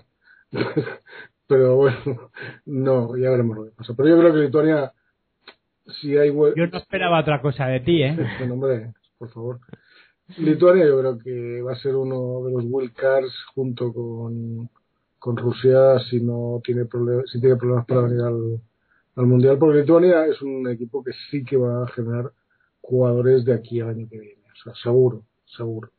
Es, es- es el único deporte que tiene esto y, y tirar discos y jabalinas y cosas de esas, o sea, que no, que es, una, es un seguro para, para tener una buena, un, un equipo de, de, digamos de un, de un nivel alto de competición. Con lo cual yo creo que va, va a estar. Pero aparte de eso no no no pero aparte de eso es que estoy seguro que Lituania como deporte nacional tiene deporte nacional de equipo tiene esto. Eso está claro. Yo, yo como editor lo ha dicho, me iría clasificando por, por méritos propios en el campeonato porque Por- lo de la Wildcard, vete a no no por supuesto por supuesto pero quiero decir de que a la FIBA le interesaría tener le interesa tener un equipo y dar un nivel alto de, de, de- si, si dos no sé cuántas invitaciones tendrán para Europa y, ¿Y cuántas hay? Pues sí Eh, yo sé que hay cuatro. Hay cuatro en total, sí. Pero cuatro no en total y se reparten Mira, en, en el mundo mundial o para Europa van dos. No, no, es que es- ahí yo no lo sé, eso se Bueno, tendrá que ya mirar. Pero, veremos. no sé. Bueno, de todas maneras ya lo hablaremos. Ya lo hablaremos, Sí. ya, ya, ya era tiempo. Pero bueno, ya te digo que Lituania genera jugadores en un año seguro. Seguro. Bueno, pues pasamos al, al último grupo, al, al grupo D, que ha quedado de la siguiente manera: Italia con 5 victorias, 0 derrotas, Finlandia con 4 victorias, 1 derrota, Grecia con 3 victorias, 2 derrotas, y luego empatadas con una victoria y 4 derrotas, Suecia, Turquía y Rusia. Aquí Grecia sí pasa con cero, ¿no? Sí, Grecia pasa con 0 por haber perdido tanto con Finlandia como con Italia, o sea. Grecia se la empieza a jugar prácticamente eh, desde eh, el primer partido de la segunda fase. Porque con cero victorias empieza lastrado. Pero bueno, Juan Enrique, eh, Italia primera de grupo, invicta, eh, que puede parecer sorprendente. Finlandia que se ha metido, eh, tras el buen Eurobásquet que realizó el año pasado, vuelve a repetir experiencia y, y lo hace bastante bien. En Grecia, que sorprendentemente ha quedado con eh, eh, esas tres victorias y va a pasar con cero. Y luego eh, Suecia, Turquía y Rusia. Turquía y Rusia, sobre todo, yo creo que son las grandes decepciones. No, no, eso está claro. Esto es un, hasta cierto punto una broma de mal gusto que nos han deparado. Esta- sobre todo yo de Rusia no lo esperaba. De Turquía, no sé qué, qué, qué les pasa, pero bueno, es una broma de mal gusto que han, que han hecho estas dos selecciones. Yo creo que han venido, digamos, tres selecciones a, competir. Suecia se puede dar por muy satisfecha porque está delante de Turquía y de Rusia, a pesar de que, haya, que tenga los mismos partidos ganados que ellos. Pero yo creo que Suecia está en un, en un lugar pues eh, aceptable a quedar cuarto de su grupo, teniendo en cuenta todo lo que había aquí. Finlandia, la gran sorpresa, o sea, hacer un campeonato como el que está haciendo estar ahí segundo. Italia mm, también es una sorpresa para mí, estar como un 5-0. Y lo de Grecia, pues espero que sea un traspiés, pero que les puede costar muy caro. No me lo esperaba, yo creo que yo pensaba que Grecia iba a ser la gallita del grupo y lo daba con un 5-0, o sea, la daba en el lugar de Italia. Para mí una sorpresa además, pues eso, que pase con cero, mm, preocupante para ellos, ¿eh? Preocupante para ellos porque estos sí que van a ir con una presión que, vamos, impresionante. Y sí, el primer cruce lo va a tener con el- la más fea de todas, que es con España, o sea que cuidadín con Grecia que a lo mejor se nos queda fuera de- del, tema y va a ser otra de las eh, que va a pelear por ese wild card con, con otros equipos. Cuidadín, cuidadín. Porque a pesar de que eso yo creo que Grecia puede estar en Olimpiadas tranquilamente y esas cosas, pero el hecho de no competir en, en, en un mundial, yo creo que el, el baloncesto FIBA Grecia es importante y para Grecia es importante cualquier competición FIBA, ¿no? Y uf, esto sí que lo veo mal. Lo de Italia y Finlandia, ya te lo he dicho, Finlandia, a pesar de que no he visto ninguno de, de estos, lo de Italia quiero verlos, quiero ver qué es esta regeneración de, de Italia, quiero ver qué es eh, sin, sin Bargnani sin Danilo, es el otro el que falta, el, el de Denver. ¿Cómo? Eh, No, Galinari. No sé quién falta de los dos. Bueno, Sí, Ga- Galinari y Bagnani. Galinari y Bargnani, ¿no? O sea, sin estos dos que son sus grandes figuras, um, posiblemente tengamos una Italia que si vuelve por los fueros de la Italia de los 80 ya me gustaría, como mínimo que, que esté ahí compitiendo, en- me parece que es importante. Y lo de Finlandia quiero verlo, quiero verlo porque no me lo creo todavía. Bueno, pues esto, digamos, es esto. Turquía y Rusia, mm, muy mal, muy mal. Esto no se puede hacer. No se puede venir a un campeonato de Europa a hacer esto. Bueno, los rivales también juegan. ¿no? Sí, no, ya claro, sí, evidentemente, pero tú lo que no puedes es. eh, puedes quedarte fuera del campeonato, evidentemente. Pero lo que no puedes es eh, terminar y, bueno, y que es que era partido tras partido, que yo no lo, seguía más que nada por el marcador simultáneo ese y veía que ni Turquía ni Rusia son capaces de. Es que no, es inexplicable. Es absolutamente inexplicable. Lo de Rusia venía muy mermada, cierto. Turquía no venía casi nada mermada, venía prácticamente con lo mismo que ha tenido los últimos años. O sea que quizás el veterano es Turkoglu, pero todo lo demás es gente, es gente joven y era gente que había, había aparecido como Asik y todos estos que han nuevos. Eh, Iliasova, o sea, no sé. Venía yo creo que con todo su potencial venir aquí a jugar y perder un, ganar un partido y perder cuatro. Pero el chico, la verdad, no lo entiendo. Y lo de Rusia yo, pues eh, yo apelaba a su espíritu competitivo y creía que a pesar de no estar ni Modulov, ni Sasha Kaun, ni Kirilenko, ni Kriapa, que son cuatro jugadores muy importantes para ellos, yo creo que siempre Rusia tiene potencial como para sacar una selección con suficientemente empaque como para pasar una primera fase, aunque sea tercera, y a regañadientes, pero pasarlo. Claro, está, está la última, es que yo no, no, no, lo esperaba. No recuerdo una, clasific una no clasificación de Rusia o una, una competición de Rusia tan mala, una participación tan mala. Bueno, tú, tú qué has, qué has visto en este, en este grupo de, de, Eurobasket? No, yo, por ejemplo, le quiero le quería decir a, Juan Enrique y preguntaba que vosotros que habéis visto a Italia tal, pues yo le digo que no se la pierda, que no se la pierda, tiene un juego exterior que vamos, que cuando está acertado es pues yo creo que de lo mejor que he visto en el campeonato, el juego exterior de Italia, para mí uno de los apuntes de esta primera fase, no porque gane, sino porque es que ha sido para mí genial, o sea, viendo o sea, bien Bellinelli, pero Bellinelli además jugando para el equipo, o sea, no ha tenido no ha tenido que ser el, el alma mater, sino ha habido otros y ahora sí, sí, Miguel Ángel los apuntará los nombres, ¿no? Me Sí, Aradori- Ara- Aradori es el Gentile. Gentile, eh, lo dije en uno de los programas, me gustó contra Gre no, contra Grecia no fue, con, fue contra Turquía. Contra Turquía Gentile hizo un tercer, no, un último cuarto muy bueno y Aradori en el tercer cuarto fue, vamos, genial. Yo estos dos jugadores me han, me encantan, me encantan y, y la verdad es que han estado, sobre todo el juego exterior, muy bueno.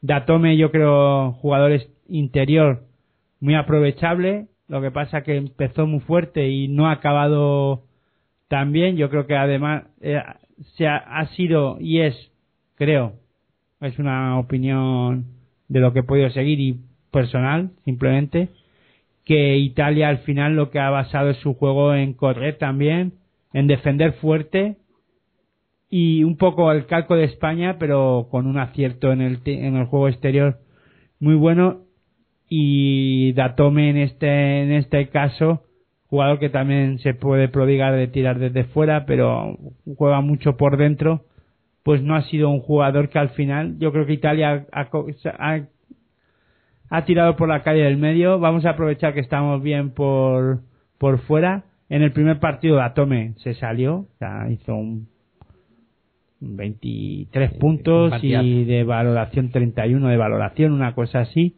Hizo un partido muy muy bueno, pero yo creo que no es que se haya con- no no entra tanto en el juego y lo que digo eh, ha tirado por la calle del medio el seleccionador italiano y aprovecha y es- que están de dulce en el tiro exterior y después de lo que habéis dicho de Grecia para mí eh, habí- ha dicho Miguel Ángel Rusia decepcionante eh, Turquía y también. Turquía también yo meto a Grecia o sea yo creo que no se puede si una selección y mira que yo soy muy de Grecia pero y Vamos, tú, como si fueras de un barrio de Atenas. Yo siempre te consigo.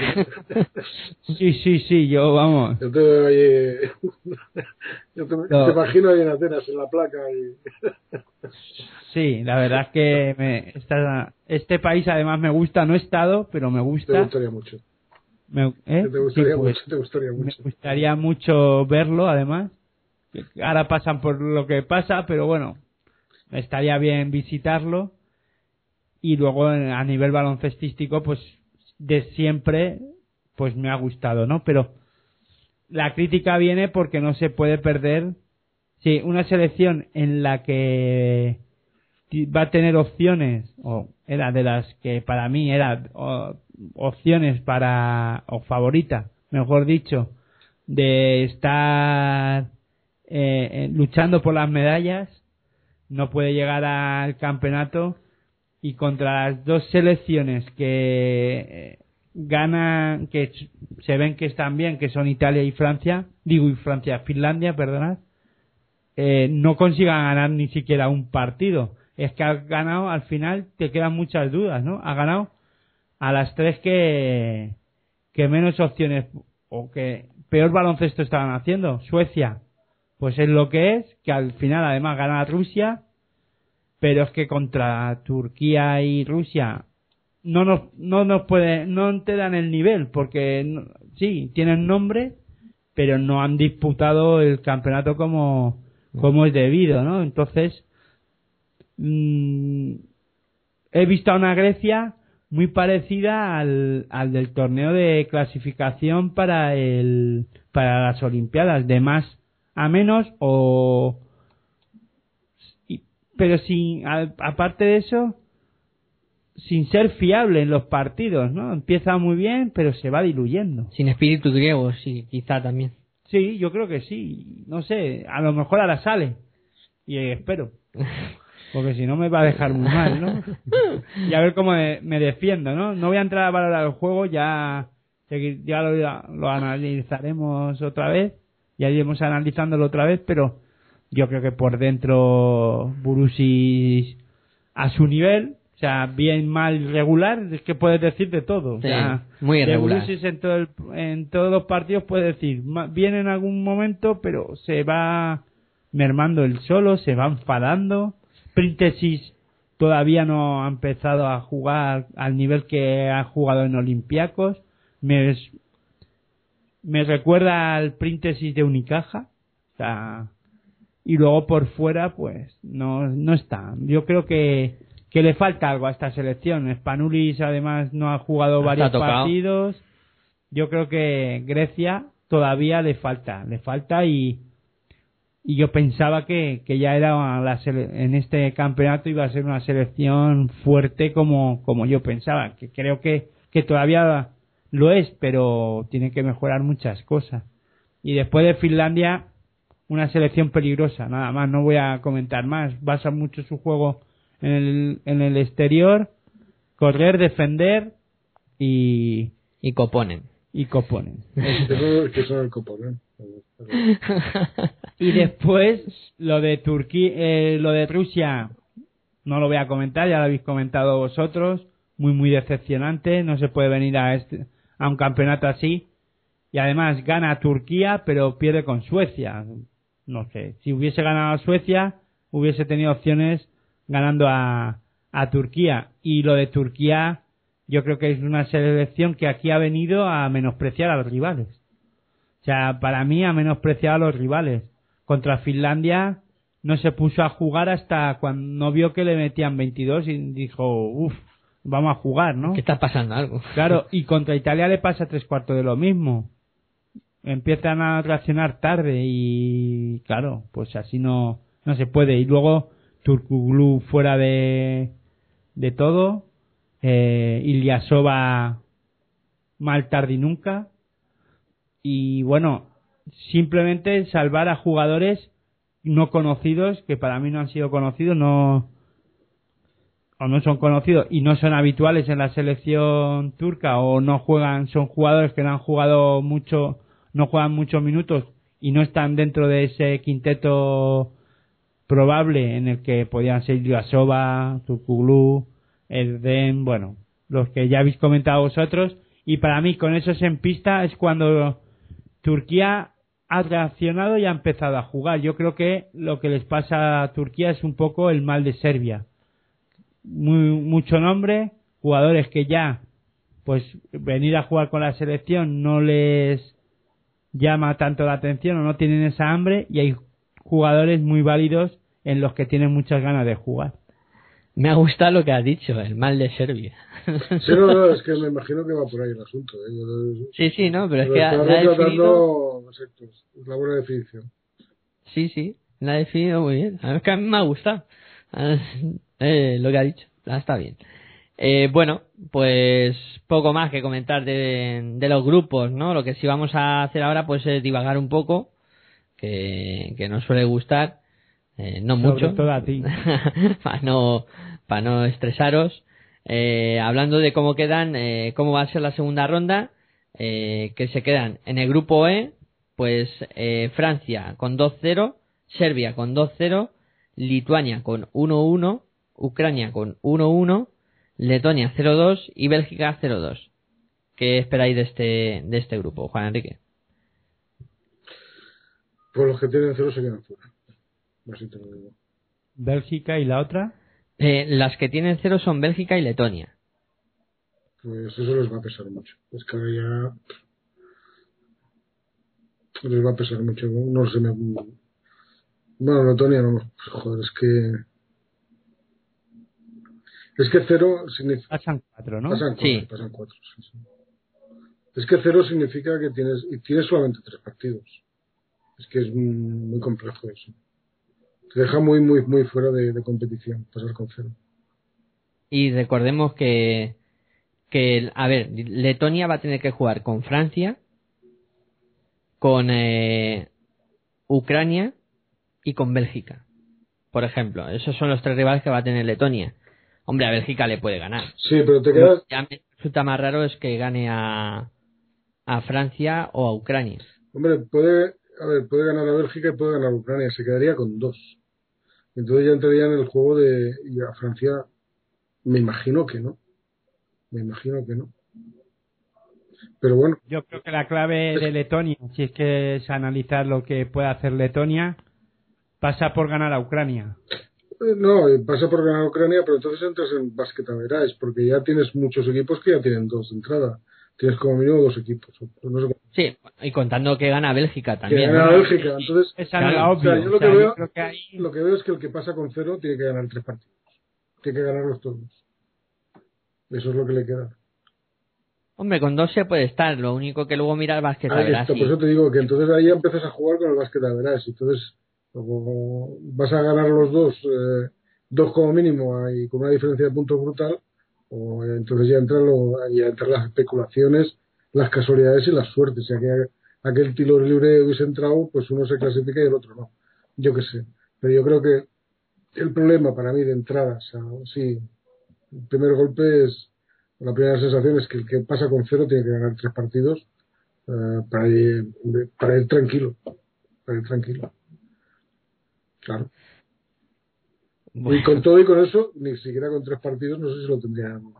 y a Francia de Serbia la veis dentro, directamente, con eso Sí, cero que tiene. Francia, claro, Francia con quién se va a enfrentar. Mira, o sea, vamos. Francia con Lituania. Francia tiene que jugar contra Serbia, contra Lituania y contra Letonia. Pues digo yo que Francia uno de esos tres los gana. No sé, yo creo que uno de los tres los puede ganar. Bueno, Tienes, a ver, el que tiene, el que pasa con dos lo tiene muy fácil, el que lo pasa, el que pasa con cero tiene muy complicado. Porque el que pasa con dos, con un partido prácticamente ya muy mal, muy mal se nos tienen que poner las cosas para no clasificarnos. Y el que pasa con cero tiene, como no ganemos tres, nos quedamos fuera. Es que esa es la gran diferencia. Y es posiblemente lo injusto de este tipo de competición. a mojarse, Juan Enrique. Ya te lo he dicho, los dos que tienen cero fuera. Los dos que tienen fuera, cero fuera. ¿Y el orden? Ah, yo eso, eso ya no te lo puedo decir. Claro, no fastidies, hombre, tengo que pasar cuatro. Joder, yo qué sé lo que van a pasar. ¿Y, qué- y en qué orden van a pasar? No tengo ni idea. Pero además, ya lo habéis dicho, o sea, ahora se junta un equipo, un, un grupo que venía muy complicado, que era el grupo de el grupo B, con un grupo A que parece ser que era el más facilito de todos. No lo sé. Después visto lo visto, parece que el grupo más facilito de todos ha sido el grupo D, donde todos los, tru- los turcos y los rusos. O sea que no lo sé en qué orden van a pasar. No tengo ni idea. No tengo ni Hmm. idea. Bueno, pues te dejamos el orden, te lo perdonamos. No, el orden no, Eh. no, no lo pregunto. Solo faltaría. Eh, Aitor, ¿qué, ¿cómo ves este, este grupo? ¿Cuál es tu apuesta para, para la siguiente fase? Yo te voy a dar hasta el orden. Joder, ¿cómo estamos? Ah, Francia, dime. qué chulo que eres. Yo sí, yo ya sabéis que eh, tú no te mojas y yo es que peco por exceso, ya vamos. Yo Francia primera, Serbia segunda, Lituania tercera y Letonia cuarta. Pues mira, eh, yo voy a... Yo es que creo que eh, Ucrania ha hecho un gran campeonato, me gusta cómo juega, pero no va a ser capaz de ganar a Serbia, a Lituania y lo que he dicho, Letonia pasa por ganar a Bélgica y a Ucrania no le queda otra. Eh, yo cambio cosas. Pongo a Serbia primera, a Francia segunda, y creo que aquí va a haber una sorpresa y van a pasar Ucrania eh, tercera y Letonia cuarta. Creo que se van a cargar a, a Lituania en Pero este grupo. Lituania pasa con una victoria. Si Letonia... Pero es que creo que no va a ganar ningún partido. Le- Lituania, Lituania. creo que va a perder los tres. Ah, O solo a Bélgica, quizá. Y luego el básquet a verás se lo tendrán que pelear. Pero le veo ganando solo a Bélgica, perdiendo con Ucrania y con Francia y perdiendo el básquet a verás al final con los letones. Veo algo así en este, en este grupo. Y si queréis nos vamos al grupo F, que recuerdo cómo está ah, antes de que comience, con esa Italia primera, con eh, dos victorias que pasa a la siguiente fase, y luego están todas las demás con una. España, Eslovenia, Finlandia y Croacia. Y la única que tiene cero Pero victorias... entonces ya no son todas las demás. No, todas las demás no. Ah, Lo dicho mal porque la única que no tiene ninguna victoria es Grecia, que pasa con el rosco. Juan Enrique, ¿qué ves aquí? Aquí yo creo que Grecia lo tiene muy complicado, pero mucho. Pero bueno, mira, aquí si están así tal como están, pues a lo mejor con dos llegaría, no lo sé. No, no, también es que se lo va a jugar a playoff, o sea, a playoff a... Uy, madre mía, que estoy diciendo yo. se lo va a jugar a básquet, a veráis. Grecia va a ganar los partidos, no sé con quién se va a quedar fuera, me imagino Déjame mirármelo con tranquilidad, chicos. Es que está, está complicado. Está muy complicado. A ver, Grecia tiene que jugar contra Croacia, contra Eslovenia y contra España. Es que lo tiene muy. uf, es que lo tiene muy fastidiado. ¿eh? Y Croacia tiene que jugar, por ejemplo, contra Italia, Finlandia y Grecia. A ver, yo creo que aquí va a ser la perjudicada. Me imagino que van a pagar el caché Finlandia. O sea, Finlandia se puede quedar fuera. Y Croacia también se queda fuera. Apuesta porque Gre- eh, Finlandia y Croacia son las que las que se van al carajo. sí. Hay todos. Porque el orden no te lo pido porque sé que lo que, lo que a No, que va a ser es- parecido a lo, lo que me has dicho anteriormente, o sea que Va a pasar España, prim- España primera porque va a ganar todo. Italia segunda y Eslovenia tercera. joder, se ha mojado. Y Grecia, y Grecia cuarta. Por los pelos va a entrar. Mojado, aquí mojado Juan Enrique, ¿eh? Aitor, se- le ha puesto, le ha puesto nivel a la cosa. ¿Cómo lo ves tú? Yo lo veo bien. Eh, que se haya mojado Juan Enrique, Sí, sí. digo. ¿Que ¿Cómo veo yo el grupo? Pues yo te lo digo, ¿no? Eslovenia primera, España segunda, Grecia tercera y Croacia cuarta. Yo me cargo a, a Italia, a Finlandia y del otro... Bueno, ¿y a quién más me he cargado? Bueno, a Italia y a. Finlandia. Claro, pues a Italia y a Finlandia. Joder, lo de Italia me sorprende, ¿eh? que, que te la cargues teniendo esas dos victorias que piensas que no va a rascar bola. No, yo creo que el- los, las dos selecciones de este, las tres selecciones que han pasado del grupo de España, vamos, del grupo C, el- si no me equivoco, pues creo que a Italia, pues su juego no le, no le beneficia mucho. Entonces, contra España y Eslovenia, creo que es seguro que van a palmar, van a perder, y contra Croacia va a estar ahí, pero va, va a caer. Y entonces Grecia se va a aprovechar, va a ganar dos partidos, va a ganar a, a Croacia y me da igual a quién gane, a España o a Eslovenia. No, no me da igual, va a ganar a España porque Eslovenia va a ser primera de grupo. Ay, ay. Eh, y yo a ver cómo lo monto. Pues eh, yo creo que Eslovenia va a ser primera de grupo. Eh, veo a Italia como segunda. Mm, veo a España contra, como tercera. Y la cuarta posición mm, voy a meter a Grecia. Porque confío mucho en que Grecia pueda hacer algo más de lo que de momento ha hecho en el campeonato. Pues así quedan las predicciones. Sí, pero seguro que según tu predicción se mete Grecia. Sí, sí, sí. Porque mira, por ejemplo, eh, yo he dicho que Eslovenia es primera. Eslovenia puede ganar dos partidos y el que perdiera sería contra Grecia. Entonces, he dicho que Italia sería segunda. Italia ganaría un partido, que supuestamente sería Croacia. Entonces pasaría como segunda con tres victorias también. Eh, luego teníamos a España, que España ganaría a Italia y a Finlandia. Y pasaría como tercera con tres victorias también. Y eh, Pero con ahí la- entraríamos a ver el básquet. En el Eh, eh, el me cuadraba yo unas clasificaciones. No, claro, que a O- mí- Os ponéis así, digo, bueno, España gana tres partidos, Eslovenia tres, porque tienen que perder no, los y al dos final uno, Grecia gana sus dos. y a Grecia también gana dos, joder, aquí nadie pierde. Oye, pues Finlandia eso le bueno, madre mía. La- la que- No, no, también echa la juega. se han quedado sin Nokia, le quitáis todo. No, yo creo que le- eh, Eslovenia va a pasar con, con España con tres victorias. Ahí va a haber el básquet a veras y creo que lo va a ganar Eslovenia. Grecia va a ganar, se va a quedar con dos victorias y Croacia otras dos. Por eso yo Sí, también las cuentas- cuentas están bien hechas. Mis cuentas son más fáciles que las de. Sí, las mías son un poco más rocambolescas, pero yo creo que aquí va a haber muchos palos en este grupo. Bueno, chicos, pues vamos a ir eh, cerrando eh, ya lo que ha sido este programa de, de resumen de la primera fase del, del Eurobasket, que pues eh, ha terminado eh, como hemos explicado y pues solo queda despedirnos ya. Juan Enrique, como siempre, un placer eh, tenerte por aquí.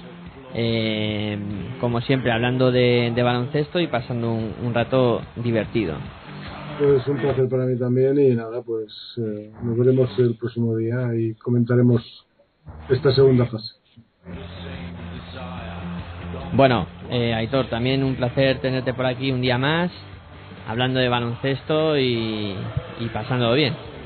Sí, el placer es mío. No me pedir disculpas a todos por no haber estado al inicio del programa. Pues ha habido motivos personales por los que no he, no he podido estar, pero bueno, creo que la gente pues acabará entendiéndolo y, y nada, decir a todos que buen baloncesto para todos. Bueno, pues recordar que esta jornada del Eurobasket, pues eh, quedan poquitas horas para que comience, eh, aproximadamente unas 12 horas, en donde ya tendremos eh, la primera jornada en uno de los grupos. El día siguiente, que será ya jueves, eh, se disputará el- el- la otra jornada de, de grupos. Y nada, nosotros eh, volveremos eh, para seguir analizando este Eurobasket. Eh, yo, como siempre, me despido y os dejo con la programación de radioesperantia.com. Muy buenas y hasta luego.